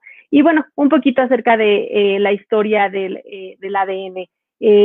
seguramente han escuchado a Watson y Crick, o, si no, pues se los menciono. Estos dos personajes fueron muy importantes para el descubrimiento de la doble hélice se, va, se ve un poquito amontonado esto porque no está habiendo eh, transición, por porque no, está, no se están cambiando las diapositivas. Pero bueno, ellos son, eh, fueron unos científicos que describieron la estructura del ADN, de cómo estaba compuesto. Entonces, vean, estos son sus primeros bocetos de esta estructura del ADN. Y en, eh, en 1953, que seguramente muchos de ustedes estaban naciendo o ya tenían algunos años, se publicó esta estructura del ADN. Y eh, gracias a esta publicación eh, ganaron el premio Nobel en 1962 por haber, junto con otro, eh, otro científico que es Wilkins, ganaron este premio Nobel pues por haber identificado pues esta molécula, ¿no? Que gracias a eso, bueno, sabemos ahora cómo nosotros funcionamos. Pero ¿qué pasó en, esos, en ese momento? Pues había otra persona, otra científica también muy importante que fue Rosalind Franklin, una mujer que ella descubrió eh, bueno, o hizo esta fotografía que nos daba un poquito también la, eh, pues la idea de cómo estaba el, ADN. Desafortunadamente, ella falleció eh, antes de que entregaran el premio Nobel por un, por, por cáncer, falleció por cáncer de ovario y no pudo pues recibir este premio Nobel y mucha gente pues aclamaba y decía, ¿no? O sea, Rosalind Franklin merece el reconocimiento, esta mujer científica merece el reconocimiento, pero pues nunca la, lo reconocieron porque pues ella había fallecido al momento de que entregaron el premio Nobel, ¿no? Entonces, a partir de que eh, se publica eh, esta, este ADN, bueno, se, describe esto, cada año se celebra el Día Nacional del, del DNA, el 25 de abril, haciendo honor a pues toda esta información genética que actualmente ya conocemos.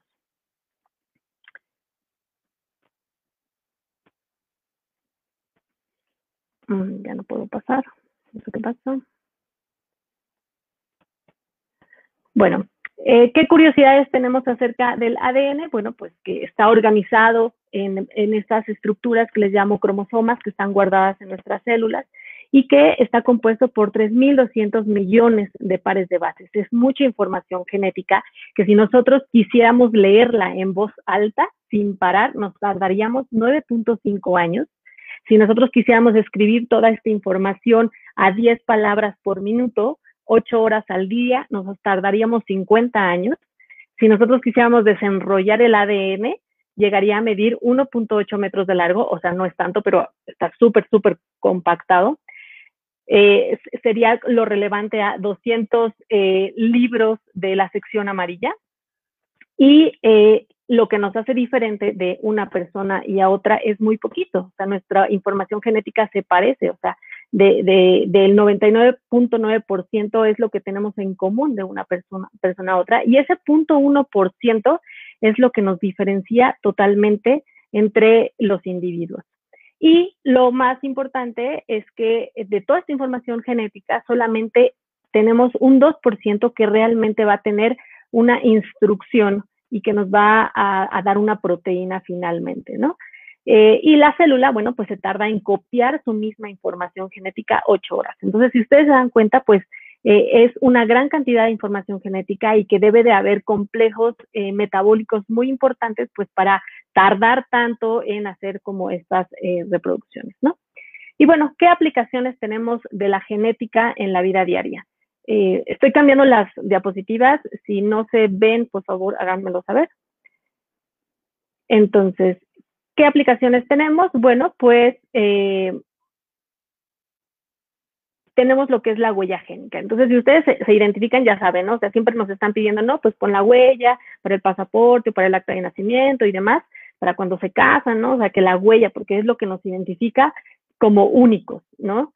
Eh, y bueno, pues esa huella génica, digo, esa huella, perdón, también tenemos una huella génica, que es la eh, información genética que tenemos cada uno de nosotros y que va a haber unas diferencias muy, muy, muy chiquitas, pero que son suficientes para que nosotros podamos tener una diversidad entre las personas, entre los países y, entre, pues, muchas características, ¿no? Estas variantes génicas pueden ser nuevas, o sea, que cada vez que nace una persona pueda adquirir variantes nuevas, que estas pueden ser buenas o pueden ser malas, o bien pueden ser heredadas. Muchas variantes van a ser heredadas de nuestros padres porque ellos las tienen, entonces nos las transmiten. ¿Ok? Entonces, bueno, con esto vamos a tener una diversidad y una variabilidad súper importante. Eh, vean aquí, por ejemplo, el, el, color de piel, ¿no? De las personas. Y con esto, pues, ¿cómo lo podemos ver? O sea, ¿cómo se, se identifica el ADN o qué, qué es, cómo lo traduzco ya a, al momento de, de ver algo? Pues así, o sea, nuestras características físicas van a estar determinadas por nuestra información genética. El color de ojos, el color de piel, si vamos a tener el, el cabello claro, el cabello oscuro, eh, la forma de la nariz, eh, eh, las diferentes, bueno, los diferentes tonos de piel, algunos más claros, algunos más oscuros. Todos estos rasgos genéticos vienen de la información que nosotros tenemos en cada una de nuestras células. Habrá otros rasgos que van a estar influenciados también por el medio ambiente, que de alguna forma sí tenemos componentes genéticos que nos predisponen a, ser como mucho más talentosos para ciertos, eh, ciertas cosas, pero el ambiente también nos va a influir muchísimo, el desarrollarlo también nos va a influir, ¿no? Por ejemplo, les pongo estos artistas, ¿no? O sea, Paul McCartney, que pues es, eh, es un erudito de la música, pues habrá algo también en su información genética, pero gracias a ese ambiente, ya que, eh, eh, bueno, ha, ha, dedicado a la música todo el tiempo, pues eh, es, es grande, ¿no? Roger Federer o muchísimos deportistas, Michael Jordan, ¿no? Eh, todas estas personas que de base podrán tener alguna información genética que les ayude a sobresalir en su deporte, además de una buena alimentación, del entrenamiento diario, de la constancia y de la dedicación. Este medio ambiente pues va a influir también en nuestros genes. O bien, también estos genes nos van a predisponer a enfermedades, eh, el asma, algunas otras que les voy a mencionar, sea, habrá ciertas, eh, susceptibilidades a, enfermedades y, por ejemplo, si estamos en un ambiente con mucha contaminación o eh, no, hacemos ejercicio, pues nos va a hacer que, nos que desarrollemos con mayor probabilidad una enfermedad, pero que puede tener una base genética y que al momento de que se junta, bueno, pues ya se presenta estas enfermedades. Otro ejemplo muy importante que, me gusta mencionar son los gemelos. Eh, en primero, bueno, pues hay que reconocer que hay gemelos que van a ser idénticos, que van a tener un ambiente eh, muy parecido en el útero, que la información genética es la misma. ¿Por qué es la misma? Pues porque viene, los gemelos que son totalmente idénticos vienen de eh, la fecundación de un óvulo con un espermatozoide. Y hay un momento muy temprano en, estas divisiones celulares que, se separan y se forman dos productos. Entonces tienen la misma información genética, nacen igualitos, pero ¿qué pasa después? Eh, el ambiente modifica ciertas características y entonces físicamente pueden llegar a cambiar. La información genética fue la misma, pero el ambiente interactúa y entonces hace que ciertos rasgos o ciertas cosas vayan cambiando. Y a diferencia de los gemelos que vienen, que son totalmente diferentes, pues estos gemelos eh, son, eh, provienen de dos fecundaciones, o sea, hubo eh, dos espermatozoides y dos óvulos que fecundaron a la célula y entonces se producieron dos fetos totalmente diferentes con información genética totalmente diferente y lo único que comparten en ese momento es el microambiente uterino o el microambiente materno. Eso es lo que, lo que comparten. Y bueno, eh, hablando un poquito más ya acerca de aplicaciones y cosas más importantes acerca de las enfermedades genéticas, eh, quiero empezar con estas enfermedades que son eh, la enfermedad de los cromosomas. Entonces, recordemos que nuestra, nuestra información genética está almacenada en estos archiveros. y cuando tenemos archiveros de más, o archiveros de menos, pues eso no es correcto. Y entonces una de las enfermedades en donde tenemos archiveros de más es el síndrome de Down o trisomía 21, que seguramente todos han eh, visto algún, alguna persona o tienen algún conocido con esta enfermedad. ¿Y qué es lo que pasa? Bueno, pues aquí lo que sucedió es que de nuestra información genética se tiene un cromosoma de más. Normalmente nuestra información genética la heredamos, como ya les he mencionado, uno de papá y otro de mamá. Si ustedes ven aquí, cada uno de estos cromosomas, que son como estos espaguetitos eh, que están organizados de acuerdo a su tamaño, vienen en pares. ¿Por qué? Porque uno viene de mamá y otro viene de papá. Así, el 1, el 2, el 3, el 4, el 5 y así sucesivamente. Esta es, eh, eh, se, se, traduce en lo que es un cariotipo, ese es el nombre correcto, y debemos de tener 46 cromosomas XX eh, cuando somos mujeres y 46 cromosomas XY cuando son hombres. Cuando se tiene cromosoma de más o de menos, entonces eh, se producen estas enfermedades de los cromosomas y como ven aquí, pues este es, aquí hay un cromosoma de más, que es el cromosoma 21. Entonces es lo que les decía, ¿no? O sea, cuando tenemos estos archiveros alterados o mal, pues finalmente nuestro eh, nuestro fenotipo pues no va a ser el correcto. ¿Por qué sucede esto? O sea, ¿qué es lo que pasa? ¿Por qué nacen los niños con síndrome de Down? Bueno, pues eh, nuestras células se tienen que dividir y se tienen que dividir por igual con esa información genética que tienen adentro. Entonces, eh, cuando se dividen y se dividen de forma normal, como todos los que estamos aquí y no tenemos esta, esta patología, pues las células van a tener la información genética en el óvulo de forma correcta y cuando llega un espermatozoide, viene con su información correcta muy bien dividida y entonces se produce de manera normal un individuo con 46 cromosomas. 23 que viene de mamá y 23 que viene de papá. Pero puede haber errores porque pues no somos perfectos y porque las células pueden tener también errores. A esto eh, estos errores, ¿cómo suceden? Pues que finalmente una célula no se divida de forma igualitaria y entonces una célula reciba toda la información eh, de los cromosomas, o sea, estos cromosomas no se separen y entonces en una célula se queda contenida un cromosoma de más que no debería, debería de haberse ido hacia la otra célula en donde se dividió. Entonces, eh, lo que va a suceder aquí es que al momento que llega un espermatozoide que trae su información genética, va a fecundar a un óvulo que trae doble información. Entonces, aquí ya vamos, a tener cromosomas extras, cromosomas de, más. Y bueno, pues esto nos va a dar eh, esta patología u otras, ¿no? O habrá eh, células que se quedaron sin información genética y entonces al momento que llega el espermatozoide con su información, eh, no, no, no va a estar completa esta información porque les va a faltar un cromosoma. Y entonces aquí se van a producir los abortos. Esta es, es un ejemplo y uno de los mecanismos por los que suceden estas, eh, estas enfermedades. Y claro, hay muchísimas más causas de aborto y hay otras causas eh, de enfermedades de los cromosomas. ¿Y por qué sucede esta alteración de los cromosomas? O sea, ¿por qué no se dividen los cromosomas? Seguramente todos han escuchado o todos hemos dicho que el reloj biológico de la mujer y que a la mujer se le va el tren. Pues ese se le va el tren tiene un, eh, un trasfondo biológico y un trasfondo fisiológico. En realidad no es que se le vaya el tren, en realidad es que conforme va aumentando la edad materna, eh, aumenta el riesgo de que estas células no se dividan de forma adecuada. Ese es esa es la traducción de se le va a ir el tren. No, eh, en realidad, bueno, pues es esto, de que estas células no se eh, van envejeciendo conforme va a pasar el tiempo, entonces van perdiendo esa capacidad correcta de dividirse y por lo tanto, pues, como ya les expliqué, van a, va a haber células que tengan mayor información.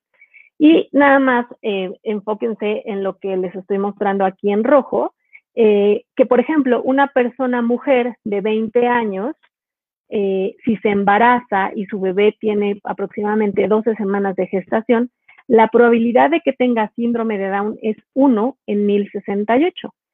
Pero conforme va aumentando la edad, por ejemplo, a los 30 años, a, esa misma, eh, en una persona de 30 años, a las 12 semanas de gestación, la probabilidad de que tenga síndrome de Down su bebé sería de 1 en 626. Vean cómo conforme va pasando la edad de la mujer, va aumentando el riesgo de tener un bebé con síndrome de Down. A los 36 años aumenta hasta 1 en 196 embarazos. A eso se refiere, 1 en 196 embarazos. Y eh, bueno, estos son estudios que se han hecho, estudios empíricos, que esa es la probabilidad. Hay un aumento de riesgo. No significa que las mujeres jóvenes no lo tengan, no. Significa que tienen, las mujeres de edad avanzada tienen un mayor riesgo. Las mujeres jóvenes también tienen un riesgo porque hay eh, errores que, van a suceder al momento de la división celular y por lo tanto eh, no sé si se, están cambiando las diapositivas, me están informando que parece que no.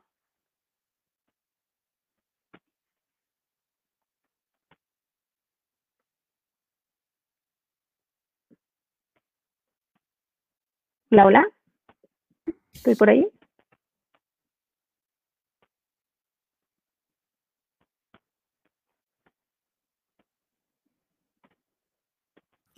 Eh, sí, doctora, vamos en edad materna avanzada, igual a riesgo aumentado de cromosopatías. Ah, ok, pero, ok, es que me estaban informando que nos estaban eh, este, cambiando las diapositivas. Un segundo. Si gusto. Ok, bueno, eh, ya están aquí, otra vez. Eh, bueno, perdón por tanta interrupción, pero bueno, pues así es la tecnología. Entonces, vean, les, sigo mencionando. Em, a los 36 años este riesgo va aumentando, a los 37 y así sucesivamente va aumentando la, e, el, riesgo de que sus bebés eh, nazcan con estos problemas porque la, eh, el problema de la separación de estas células aumenta conforme aumente la edad de la mamá. Entonces, eso, ese es un riesgo, ¿no? Bueno, pero eh, ese es un problema de los cromosomas. Pero si nos vamos un poquito más profundo a estos cromosomas, a estos archiveros, si nos vamos más profundo eh, eh, en un sentido como mucho más, de, pues sí, más, más profundo, ¿no? O sea, no tan estructural, sino nos metemos a las páginas de estos archiveros, también puede haber errores. Y les pongo aquí este ejemplo. Nosotros podemos leer en, este archivero que dice 1 más 1 son 2 eso es la instrucción correcta, ¿no? Que todos deberíamos de tener. Pero ¿qué pasa si en vez eh, de que diga uno, se, eh, se elimina una letra y entonces lo que sucede en nuestro código genético es que se recorre? Todo se va recorriendo. Entonces la instrucción pues ya no es entendible, o sea, ya no, un más uno son, o sea, aquí ya esta instrucción no es entendible y eso es lo que puede causar una enfermedad genética. U otra razón también por la que puede estar alterada nuestra información o eh, genética es, porque eh, eh, se, se, se, elimine o se, se, se, corra, se cambie, más bien se introduzca, perdón, una, una nueva letra, ¿no? Entonces aquí no debería de, ir esta A, se introduce una A, entonces vuelve a correr toda esta lectura y entonces se vuelve a dejar sin entender esta instrucción. Sería una o más un oso, ¿sabe? O sea, se vuelve a quitar. O bien que realmente se elimine eh, varias información genética, o sea, mucha información genética y por lo tanto, pues también va a quedar sin sentido eh, esta frase. Entonces, si nos vamos más adentro y, vemos toda esta información, pues puede haber errores que las instrucciones no se pueden eh, dar de forma completa. ¿Y por qué se originan estos cambios? ¿Qué sucede? Bueno, pues finalmente pues eh, hay errores que pasan en, nuestra, en nuestro ADN. Como yo les había mencionado, hay errores nuevos que suceden cuando nos estamos reproduciendo o hay errores que se heredan ya de los padres, que probablemente los padres ya tengan eh, alguna enfermedad y estos se, hereden también a sus hijos. Algo también eh, muy importante que quiero que, sepan es que todos, todos, todos, todos y todas vamos a tener errores en nuestra información genética que pueden condicionar a enfermedades. Pero aquí, bueno, hay mecanismos muy específicos que ahorita les, vamos, les voy a mencionar, que no todos los errores harán que nosotros tengamos enfermedades, porque estos errores solamente son como portadores, o sea, somos portadores de enfermedad, de, errores en nuestra información genética y estamos bien físicamente, no tenemos ningún problema, pero el problema es cuando estos errores se combinan con los de nuestra pareja y entonces nuestros hijos sí pueden tener errores, ¿no? Eh, estos errores son muy minuciosos, o sea, es, como eh, el ejemplo de la casa, ¿no? En donde eh, no, si, si, vamos a comprar una casa o si estamos en una casa, pues vemos que tiene sus ventanas, sus puertas y todo, pero no sabemos si hay una fuga de gas o si hay un, eh, un detalle muy específico de electricidad, porque son muy pequeñitos. Así también son nuestros errores. no los podemos ver eh, en general, o sea, no, en, en, nuestro fenotipo como tal, pero ya si nos metemos a nuestra información genética y la analizamos, podemos encontrar estos errores. ¿Ok? Y ¿Cuándo suceden estos errores? Bueno, pues eh, tal vez ustedes pensaban que la edad paterna del, del, padre no, pues no afectaba. Pues claro que afecta. La edad paterna también se sabe y se ha estudiado que conforme va pasando el tiempo, hay probabilidades que los espermatozoides sufran mutaciones y entonces se pueda tener un hijo con alguna enfermedad. Entonces son eh, aquí en estos momentos se generan mutaciones nuevas. Estas no se heredan, sino se generan mutaciones nuevas que, se, que a partir de quien la tiene, entonces estas sí las heredarían como en un 50%. No hay un consenso específico en donde eh, se diga la edad paterna avanzada. En las mujeres se sabe que es arriba de los 35 años. Canadá tiene como otras estadísticas, menciona alrededor de los 38 años en las mujeres, pero en los papás, eh, en los hombres no se tiene algo, aproximadamente se ha dicho que son los 42 años, entonces pues también podríamos decir que a los hombres también se les puede ir el tren si en algún momento hacemos como esta comparación, ¿no? Eh, y bueno, pues aquí eh, este es un, es, es una explicación de cómo vean, pues tanto la mujer como el hombre están sanos, pero pueden suceder mutaciones nuevas en, en, ciertos momentos de los espermatozoides que afecten a alguno de sus hijos. Eh, pero bueno, esto es nuevo, ¿no? No significa que esto vaya a suceder en todos sus hijos, sino solo, solo aplicaría para uno. ¿Y qué enfermedades nuevas podemos tener? Seguramente todos ubican a los pacientes que, eh, o a las personas que tienen talla baja, que bueno, em, se les mal llamadamente se les dice enanitos, pero su nombre correcto es acondroplasia. Y eso también es, una, un mensaje para todos ustedes, ¿no? En, donde hay que mencionar a, los pacientes de acuerdo a, sus características, ¿no? Acondroplasia o pacientes con talla baja o talla alta, ¿no? Eh, y bueno, esa es otro, eh, otra importancia también de, bueno, ustedes se preguntarán, pero ¿cómo sé o qué pasa si yo, si todos somos portadores de, de variantes o de mutaciones que son patológicas, que nos van a conferir un riesgo, o sea, ¿cómo, cómo funcionamos? Pues funcionamos muy bien porque eh, tenemos ciertas variantes, pero que no nos van a dar una enfermedad. ¿Por qué? Siempre pongo la analogía como con un tostador. O sea, nosotros tenemos un tostador que tiene dos ranuras, ¿no? Entonces, así nosotros tenemos nuestra información genética que viene de mamá y de papá, ¿ok? Entonces, cuando el tostador no funciona una ranura, pues tenemos la otra ranura que sigue calentando pan. Y así también nosotros. Cuando una de nuestras informaciones no funciona adecuadamente, pues afortunadamente tenemos la otra que compensa. Y entonces vamos a funcionar bien, pero somos portadores de, errores genéticos. Y aquí eh, el problema viene cuando nos encontramos con una pareja que porta el mismo error genético. Nosotros somos sanos, pero los hijos probablemente no lo sean, ¿no? Entonces aquí vean cómo eh, tenemos a un padre portador, a una madre portadora, y cuando heredan su información genética, hay una probabilidad de que tengan un hijo afectado de una enfermedad genética o hereditaria, que es el 25% si hacemos unas combinaciones que, que no las voy a poner ahorita, pero hay una probabilidad de que tengan un hijo afectado y bien, también hay probabilidad de que tengan hijos totalmente sanos o hijos que puedan ser también portadores. Y esto sucede más, o sea, cuando las personas eh, tienen hijos entre familiares. Es por eso que se recomienda que entre las personas pues no se tengan hijos entre familiares, porque así como nos parecemos físicamente a, a, nuestro tío, a nuestros primos, que se parecen en los ojos, en las manos, pues también nos parecemos en los errores genéticos.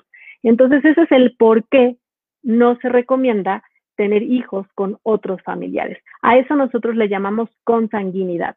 Cuando dos personas eh, están relacionadas familiarmente, aquí hay mayor riesgo de que compartan información errónea y eso eh, eh, confiere un riesgo a tener un hijo con alguna, alguna enfermedad. Eh, o bien en las poblaciones que se casan solamente entre ellos o las poblaciones endogámicas, así se le llama, por ejemplo, los judíos ashkenazi que solo se casan entre ellos o los gitanos que son poblaciones muy también que se casan entre ellos o no nos vayamos tan lejos, en nuestra población, en las sierras, en las comunidades muy pequeñas que solamente viven rancherías, ¿no? En rancherías viven mil o quinientos habitantes y se casan entre ellos. Entonces, esas personas pues tienen mayor probabilidad de compartir esa información genética y dentro de ellas información genética errónea, que entonces eh, tengan un riesgo de tener hijos con enfermedades genéticas. ¿Qué enfermedades pueden ser? Bueno, de las enfermedades hereditarias en general, pues eh, tenemos diversas y les puse, por ejemplo, esta, eh, este ejemplo de que seguramente ustedes recordarán de la reina Victoria, que era esposa de Alfonso XII, y que ella tuvo varios hijos varones y que estos hijos varones tuvieron hemofilia. Esto no tiene nada, nada que ver con la consanguinidad ni nada, este es otro tipo de, enfermedad genética o hereditaria. Pero eh, tuvo varios hijos con, hemofilia eh, porque la hemofilia en específico es una enfermedad que solamente se va a manifestar en los hombres, porque las mujeres portamos esta información genética errónea y al momento que se tiene hijos varones, se pueden afectar los hijos varones. Esto es por un mecanismo muy específico que es porque está, el error está ligado al, al cromosoma X y los varones solamente tienen un cromosoma X y un cromosoma Y, entonces el cromosoma X afectado pues hace que manifiesten la enfermedad. Y las mujeres tenemos dos cromosomas X. Entonces, como tenemos dos cromosomas X, si hay un error en uno de esos cromosomas X, el otro va a compensar y no vamos a manifestar la enfermedad, pero sí la vamos a transmitir a los varones, a los hijos varones, ¿no? Entonces, esta es una de las enfermedades hereditarias que podemos mencionar. Y también esta es otra enfermedad eh, hereditaria, ¿no? Que predispone a, cáncer de mama y ovario, que eh, es un tipo de cáncer hereditario, que si ustedes, bueno, en algún momento vieron o, saben que Angelina Jolie sabía que su mamá eh, tenía una forma de cáncer que se heredaba. Entonces, ¿qué pasó con ella? Dijo, ah, bueno, pues yo quiero saber si heredé esta forma de cáncer. Entonces, gracias a la investigación y a todo el avance molecular y de las herramientas, ella pudo saber que ella era portadora, o sea, que ella había heredado esos genes que le conferían a, un riesgo de cáncer.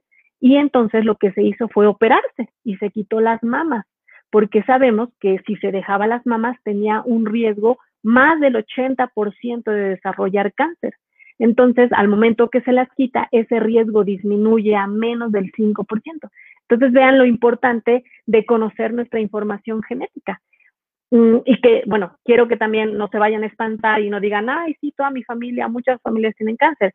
Hay dos tipos de cáncer, el cáncer que se hereda y el cáncer que es, eh, eh, que es el común y que es el esporádico y que este se presenta a lo largo de la vida. Y esto es pues por eh, la radiación, por la, eh, pues muchos factores ambientales que finalmente llegan a modificar un tejido específico de nuestro cuerpo y la célula ya no se alcanza a reparar, e, ese error genético ya no lo alcanza a, reparar, pero solamente es un tejido en específico, este cáncer que conocemos más común.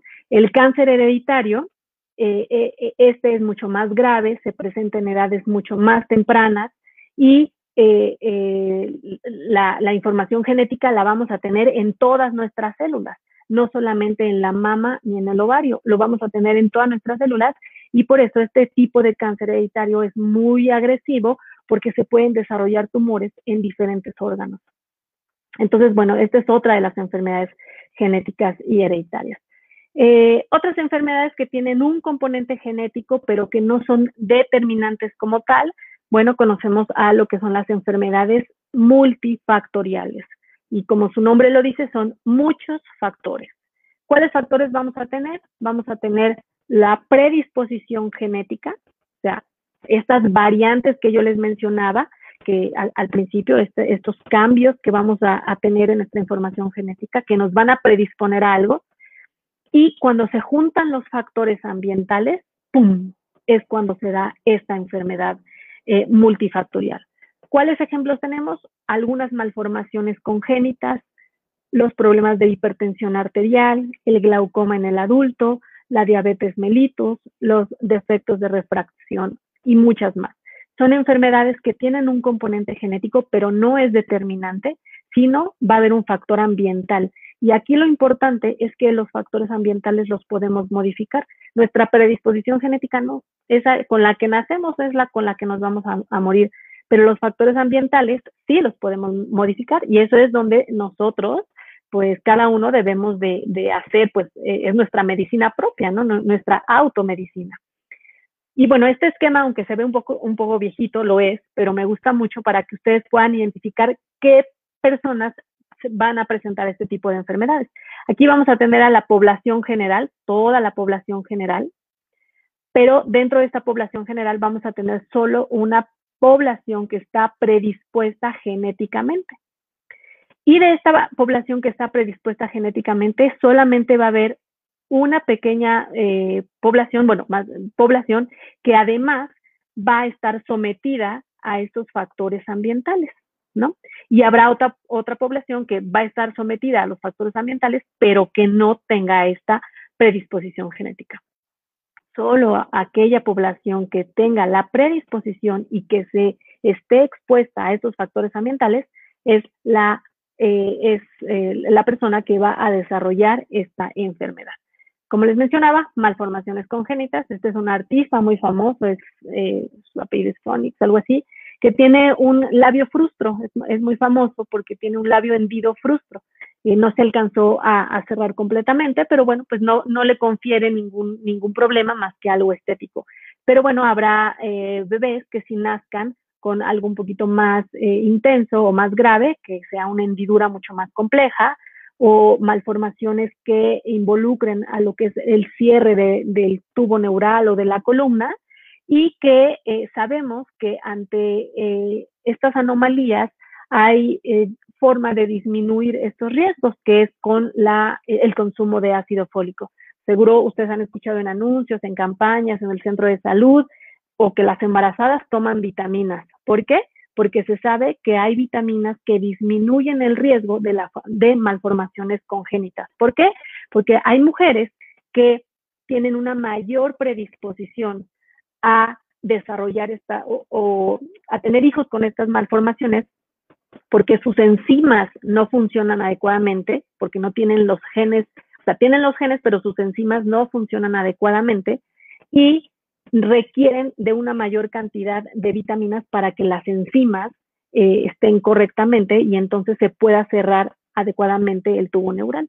Entonces, por eso, pues se les da el ácido fólico a las mujeres para disminuir este riesgo. También las cardiopatías congénitas son enfermedades multifactoriales que eh, sabemos que hay una predisposición genética y que habrá eh, factores ambientales que puedan generar esta, esta, estas malformaciones congénitas. Acerca más un poquito de la diabetes mellitus, bueno, hay una predisposición genética de base. Si ustedes se ponen a pensar quienes son, sean diabéticos, bueno, pues tendrán familiares, ¿no? Tal vez la mamá, el tío, eh, el abuelo con estas enfermedades, eh, con estas enfermedades que son crónicos y, degenerativas. Y ya se, ya se sabe muy bien que hay genes que, eh, que son muy susceptibles, que nos van a conferir un mayor riesgo. Y entonces, cuando tenemos esto, bueno, pues lo que debemos de hacer, pues es cambiar esos hábitos eh, eh, alimenticios, hacer ejercicio, ¿no? O sea, modificar todos esos factores porque sabemos que sí le podemos ayudar a nuestro organismo. Hay estudios en donde se dice que, por ejemplo, cuando tenemos el antecedente de un papá eh, con diabetes mellitus, el riesgo de desarrollar nosotros diabetes mellitus es del 20%. Pero si tenemos a los dos papás, el riesgo aumenta hasta casi el 70%. Vean, vean lo importante que es la genética, que, que tal vez si llevamos una vida excelente, con buenos hábitos alimenticios, eh, hacemos ejercicio, finalmente la genética va a estar ahí y no la vamos a cambiar y vamos a tener un riesgo hasta de un 70%. ¿Qué es lo que podemos hacer? Bueno, pues tratar de, mejorar todos nuestros hábitos para eh, que tal vez nuestra enfermedad pues se desarrolle tal vez de forma más tardía o menos grave, ¿no? Si tenemos un organismo mucho más sano, eh, pues va a ser más posible que enfrente la enfermedad. Les hablo tantito de la medicina de precisión de una forma muy rápida, eh, que ahorita, bueno, sabemos que tal vez existe la, predisposición a ciertas enfermedades y hay que modificar los factores ambientales. Pero actualmente se está desarrollando una medicina que es muy personalizada y muy específica. A los diabéticos, a la mayoría empiezan a darles metformina o, glibenclamida, pero no todos van a procesar el medicamento de la misma forma, porque no todos tienen los mismos genes, no, no todos van a eh, metabolizar eh, el fármaco de la misma forma. Algunos van a metabolizarlo más rápido, y van a requerir dosis más altas. Algunos van a requerir, eh, van a metabolizarlo más lento y requerirían dosis más bajas, pero no lo sabemos. La metformina se da y se le va dando la dosis al paciente y ya se le está subiendo, bueno, aumente la metformina, disminuya los carbohidratos. Esa es la, la medicina de manera general. La medicina de precisión es saber si mis enzimas que van a metabolizar la metformina o la glibenclamida son buenas, son correctas y a qué dosis debo yo eh, tomar esa medicina para que realmente tenga el efecto deseado. Y esto obviamente solo se puede hacer conociendo mi información genética. Esto no crean que es así de, ay, ya voy al doctor y me van a decir esto. O sea, no, es algo que se está desarrollando, pero que es el futuro de nuestra medicina. Tener una medicina personalizada, individualizada y un fármaco específico para cada persona de acuerdo a su información genética. Y ya para casi terminar, otras aplicaciones de la genética. Bueno, también podemos hacer actualmente un diagnóstico prenatal. Eh, cuando la mamá está embarazada, podemos estudiar al bebé.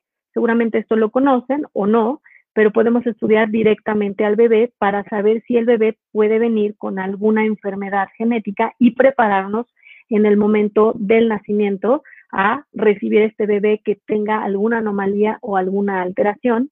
Eh, por ejemplo, en las mamás que tienen una edad materna avanzada y que tienen mayor riesgo de tener niños con síndrome de Down, bueno, pues también nos preparamos. O bien también, eh, eh, digo que este es un tema de discusión, pero que también sabemos que los bebés que vienen con muchas malformaciones y que van a ser incompatibles con la vida, pues decirles a los padres que tienen la opción de interrumpir el embarazo. Entonces, esto es a partir de una muestra de líquido amniótico, se analiza la, eh, la información genética del bebé. Pero hay algo mucho más específico y mucho más eh, certero o, bueno, sin invadir tanto, porque imagínense eh, picar la pancita, pues confiere muchísimo riesgo.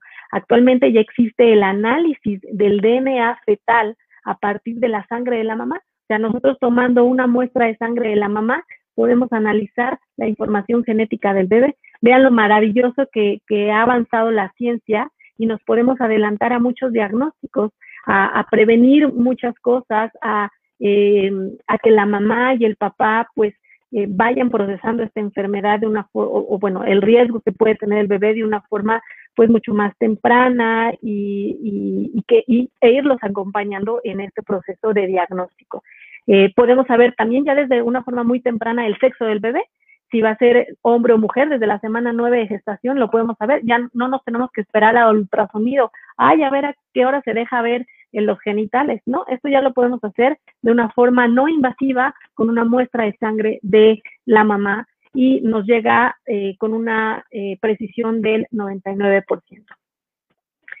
Actualmente existe la terapia génica, que no, eh, no hay terapia génica para muchas enfermedades. De hecho, esta es la primera terapia génica avalada por la FDA en Estados Unidos, que eh, lo avaló para una forma de ceguera congénita.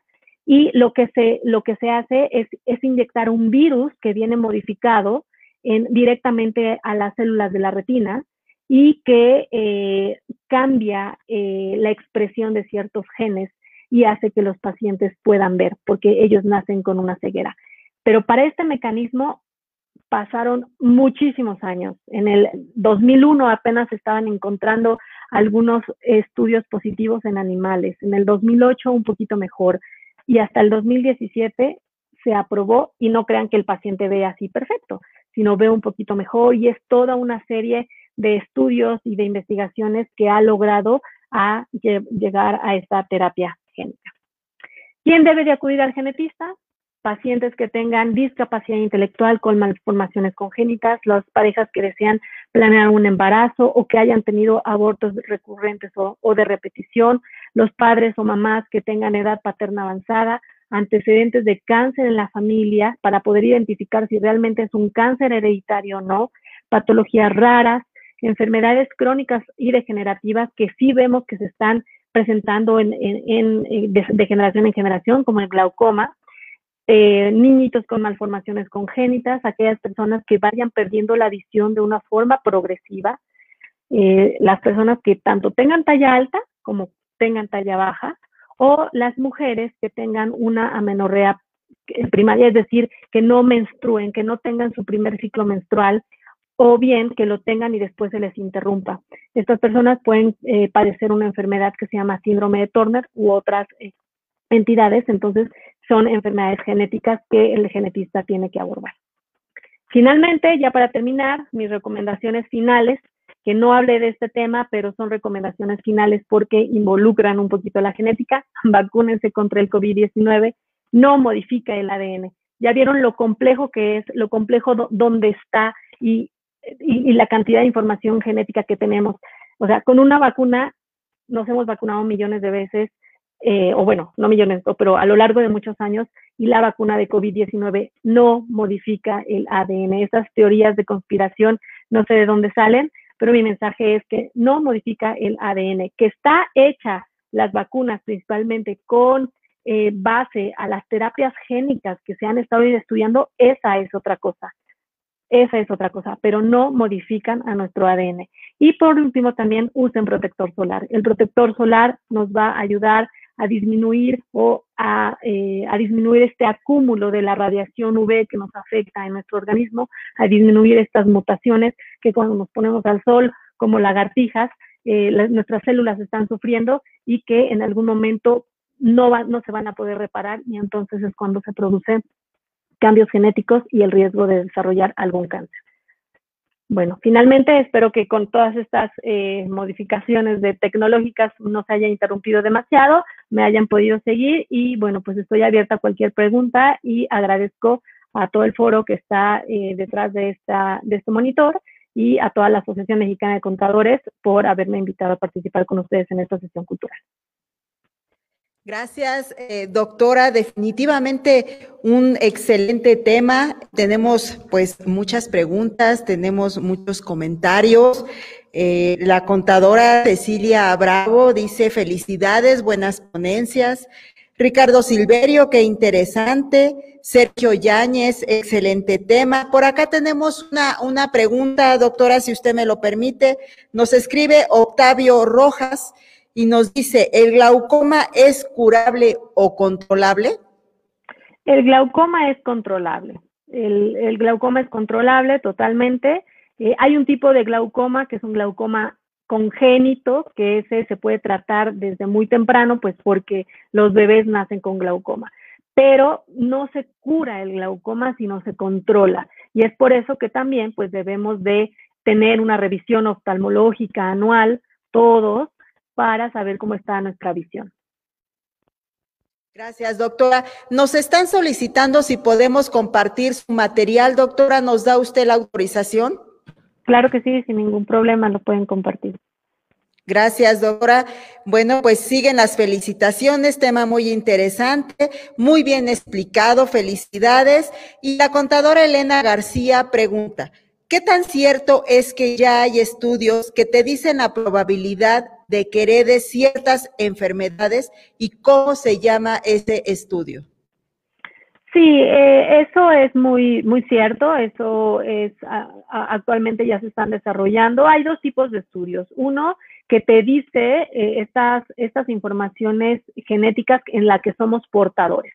Eso, por ejemplo, en los judíos Ashkenazi ya estaba desde hace tiempo, porque sabemos que ellos tienen mayor riesgo de heredar estas enfermedades. Entonces, son, eh, pues, es que en inglés son como careers, eh, son estudios de portadores, y entonces aquí te dice a qué, eh, de qué eres portadora, y entonces, pues, habría que buscar si tu pareja también es portador de esa enfermedad, porque pueden tener riesgo de desarrollar enfermedades. Y hay otro tipo de estudios que ese es mucho más complejo porque, eh, y, que éticamente eh, cuesta un poquito más de trabajo de analizar, porque son aquellas variantes que no sabemos si realmente nos va a dar la enfermedad, por ejemplo, como el Alzheimer. Hay ciertas variantes que nos van a predisponer a desarrollar Alzheimer, pero realmente no lo sabemos. Entonces, éticamente eh, nos estamos eh, enfrentando a estas cosas, porque qué tan bueno es de que una persona reciba la información genética de que sepa que va a tener Alzheimer. O sea, a, mis 20 años, ¿por qué me voy a enterar de que puedo desarrollar Alzheimer? Y hay probabilidades de que no lo desarrolle. Entonces, hay que, siempre hay que asesorarse, hay que ir de la mano con un médico para que les guíe y les interprete estos resultados. Gracias, doctor. Salvador Chávez nos está diciendo, ¿puede explicar lo que es el genotipo y fenotipo? Claro que sí, es una pregunta muy interesante eh, para esta audiencia. El genotipo es toda la información genética que tengo contenida en mi célula, en mis células, toda esa información genética. Y el fenotipo es lo que esa información genética me hace ver todo lo que yo voy a expresar a partir de esa información genética. Si tengo los ojos claros, grandes, el cabello lacio, eh, el colesterol alto, ¿no? O sea, eh, es toda la, presión, es todo lo que se expresa a partir de la información genética. Entonces, genotipo, la información contenida en nuestras células, y el fenotipo, lo que esa información expresa y me deja ver muy interesante, doctora. Hacemos una última pregunta, doctora, y Yolanda Ortiz nos está escribiendo, ¿qué estudio se debe hacer para saber si mis hijos heredan cáncer?